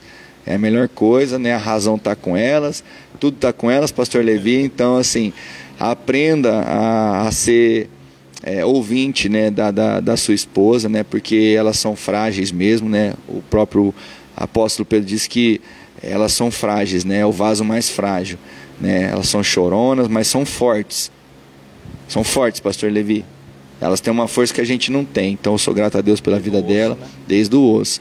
Eu sou, eu sou grato a Deus. Sou grato a Deus pela vida do pastor Levi, né, meu amigo, é, acompanha, tá também pastoreando, né? Num grande ministério também como eu. E assim, meus irmãos, cumpra seu propósito. E aqui eu queria deixar assim um conselho, pastor bíblico, né? É, e, Eclesiastes 7, 8. Vou ler aqui para você aqui, ó. É, Eclesiastes 7, 8. É que eu estou na King James aqui, mas eu queria que fosse uma tradução da João Feira de Almeida. O pessoal questiona muito que eu uso a King James, é que, é que eu gosto. Eu, eu, é que, lembra que eu falei aqui agora há pouco sobre é, quando eu comecei a me aperfeiçoar na palavra, eu me identifiquei com essa Bíblia, né? A Eclesiastes 7:8, pastor. Lê na João Feira de Almeida aí. Melhor é o fim das coisas do que o princípio delas. Melhor é o longânimo do que o altivo de coração. Melhor é o fim das coisas. É você chegar no propósito. Você vai ver que o melhor na sua vida foi quando você concluiu aquilo que Deus falou, quando Deus olhou para você, apontou o dedo e falou assim: ó, você, eu vejo um casamento, eu vejo você sendo isso, um pastor, um pregador. Quando você vê o fim disso, vai ser a melhor coisa da sua vida. Aqui, ó, na King James, é assim: ó, e a paciência vale sempre mais do que a arrogância. Então, olha só, esse conselho para você pela Bíblia, pelo aquilo que nós vivemos, pela palavra, Eclesiastes 7, 8 o final das coisas é melhor que o começo, porque quando você sair e ser paciente no processo, vai te tornar uma pessoa não arrogante. Olha que chave, pastor Levi. Glória a Deus. É. Glória a Deus. É isso aí, meus irmãos. Sou grato também pela, pela vida de cada um que está nos acompanhando. Os irmãos que compartilhou, tá? Compartilha, marca, que nós vamos estar sorteando esse livro. Sexta-feira, marca aí, ó. Sexta-feira eu vou fazer uma live aqui pela página do podcast e nós vamos estar sorteando esse livro aqui, que foi é, a participação do nosso irmão Daniel, da livraria Leitura Diária. Tem aí uma publicação com a página dele, com o Facebook, você entrar em contato, ele vende Bíblia de estudo e daí por diante. Então, o, o pastor Richard, até na live passada eu participei. Aí, ó, a Bíblia que o pastor Rich está usando foi do nosso irmão Daniel. O pastor Rich estava ensinando sobre o dízimo, ele deu a referência de um livro lá, eu já marquei no comentário. Chama o irmão Daniel aí. É. Foi benção. Então aí os irmãos, acompanha lá, irmãos. Participa da live lá do, do perfil do pastor Rich, está sendo lives edificantes. Nossa, eu ouvi tanta coisa, sabe, sobre o dízimo, que eu nunca tinha ouvido na minha vida profundo, interessante, conteúdo, é, não só de palavras é, de sabedoria humana, mas sim de sabedoria do céu, de Deus, tá? Então participa, faça uma visita lá na igreja. O pastor é uma bênção, a esposa do pastor é uma bênção, os irmãos lá é uma bênção, o corpo de obreiro abençoado, tá? Vocês vão ser bem-vindos eu já vou dizer para você que for lá visitar, fala assim, pastor, me leva lá no fundo que eu sei que tem uma cozinha lá e passa um café. Aí você senta lá, conversa com os irmãos, vai Sim. ser bem recebido, tá? Tem todos ah, o protocolo de proteção contra a Covid, álcool gel, tem tudo, tá? Você vai estar lá bem seguro em nome de Jesus. E eu agradeço. Que Deus abençoe a todos. Compartilhe, curte aí. Quarta-feira que vem nós vamos estar no mesmo horário com outro com outro pastor. É, provavelmente nós vamos estar falando sobre depressão, tá? Sobre depressão na próxima quarta-feira. E eu conto com a sua presença. Tudo certo, meus irmãos? Deus abençoe em nome de Jesus. Antes da gente encerrar, o pastor Richard vai fazer uma oração abençoando as nossas vidas. Amém. Meus irmãos, agora é o momento de você abrir o seu coração e receber essa, essa oração. Que a gente sabe quando a gente está ensinando, quando a gente está pregando e quando a gente está intercedendo. Então, esse momento que eu vou interceder. Amém? Senhor Jesus, meu Deus e meu Pai aquele a qual lutou e venceu por mim e por aquele que nos assiste, Pai.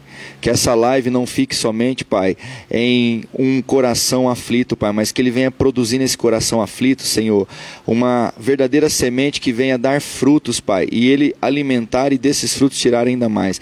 A cada casa, a cada família que está nos assistindo, Pai, que o teu Espírito Santo agora, Pai, seja justo com cada um, Pai, dando discernimento, dando sabedoria, Pai, levantando aquele que já não acreditava mais em um propósito suportando o processo, Pai. Existem pessoas que estão em um processo, Pai, duvidosos como Abraão, Pai, mas através dessa live, semeadores da palavra que nós, Pai, transmitimos a ele na noite de hoje, Pai, aquele que recebeu, Pai, verdadeiramente a tua palavra, Pai, que ele venha entender e permanecer no propósito, porque nós finalizamos dizendo, Pai, que o final das coisas é melhor do que o começo delas, Pai. E assim eu oro pedindo, Pai, para que essa pessoa chegue no fim, chegue no propósito, Pai, a qual o Senhor chamou a qual o Senhor colocou, e dizendo: Quão bom é o meu Deus, Quão bom e quão é o meu Deus, como eu agradeço a cada dia, Pai, em nome de Jesus. Abençoa cada um agora, em nome do Pai, do Filho e do Espírito Santo de Deus. Amém. Amém, meus irmãos. Deus abençoe, tenha uma boa noite e até a próxima quarta-feira.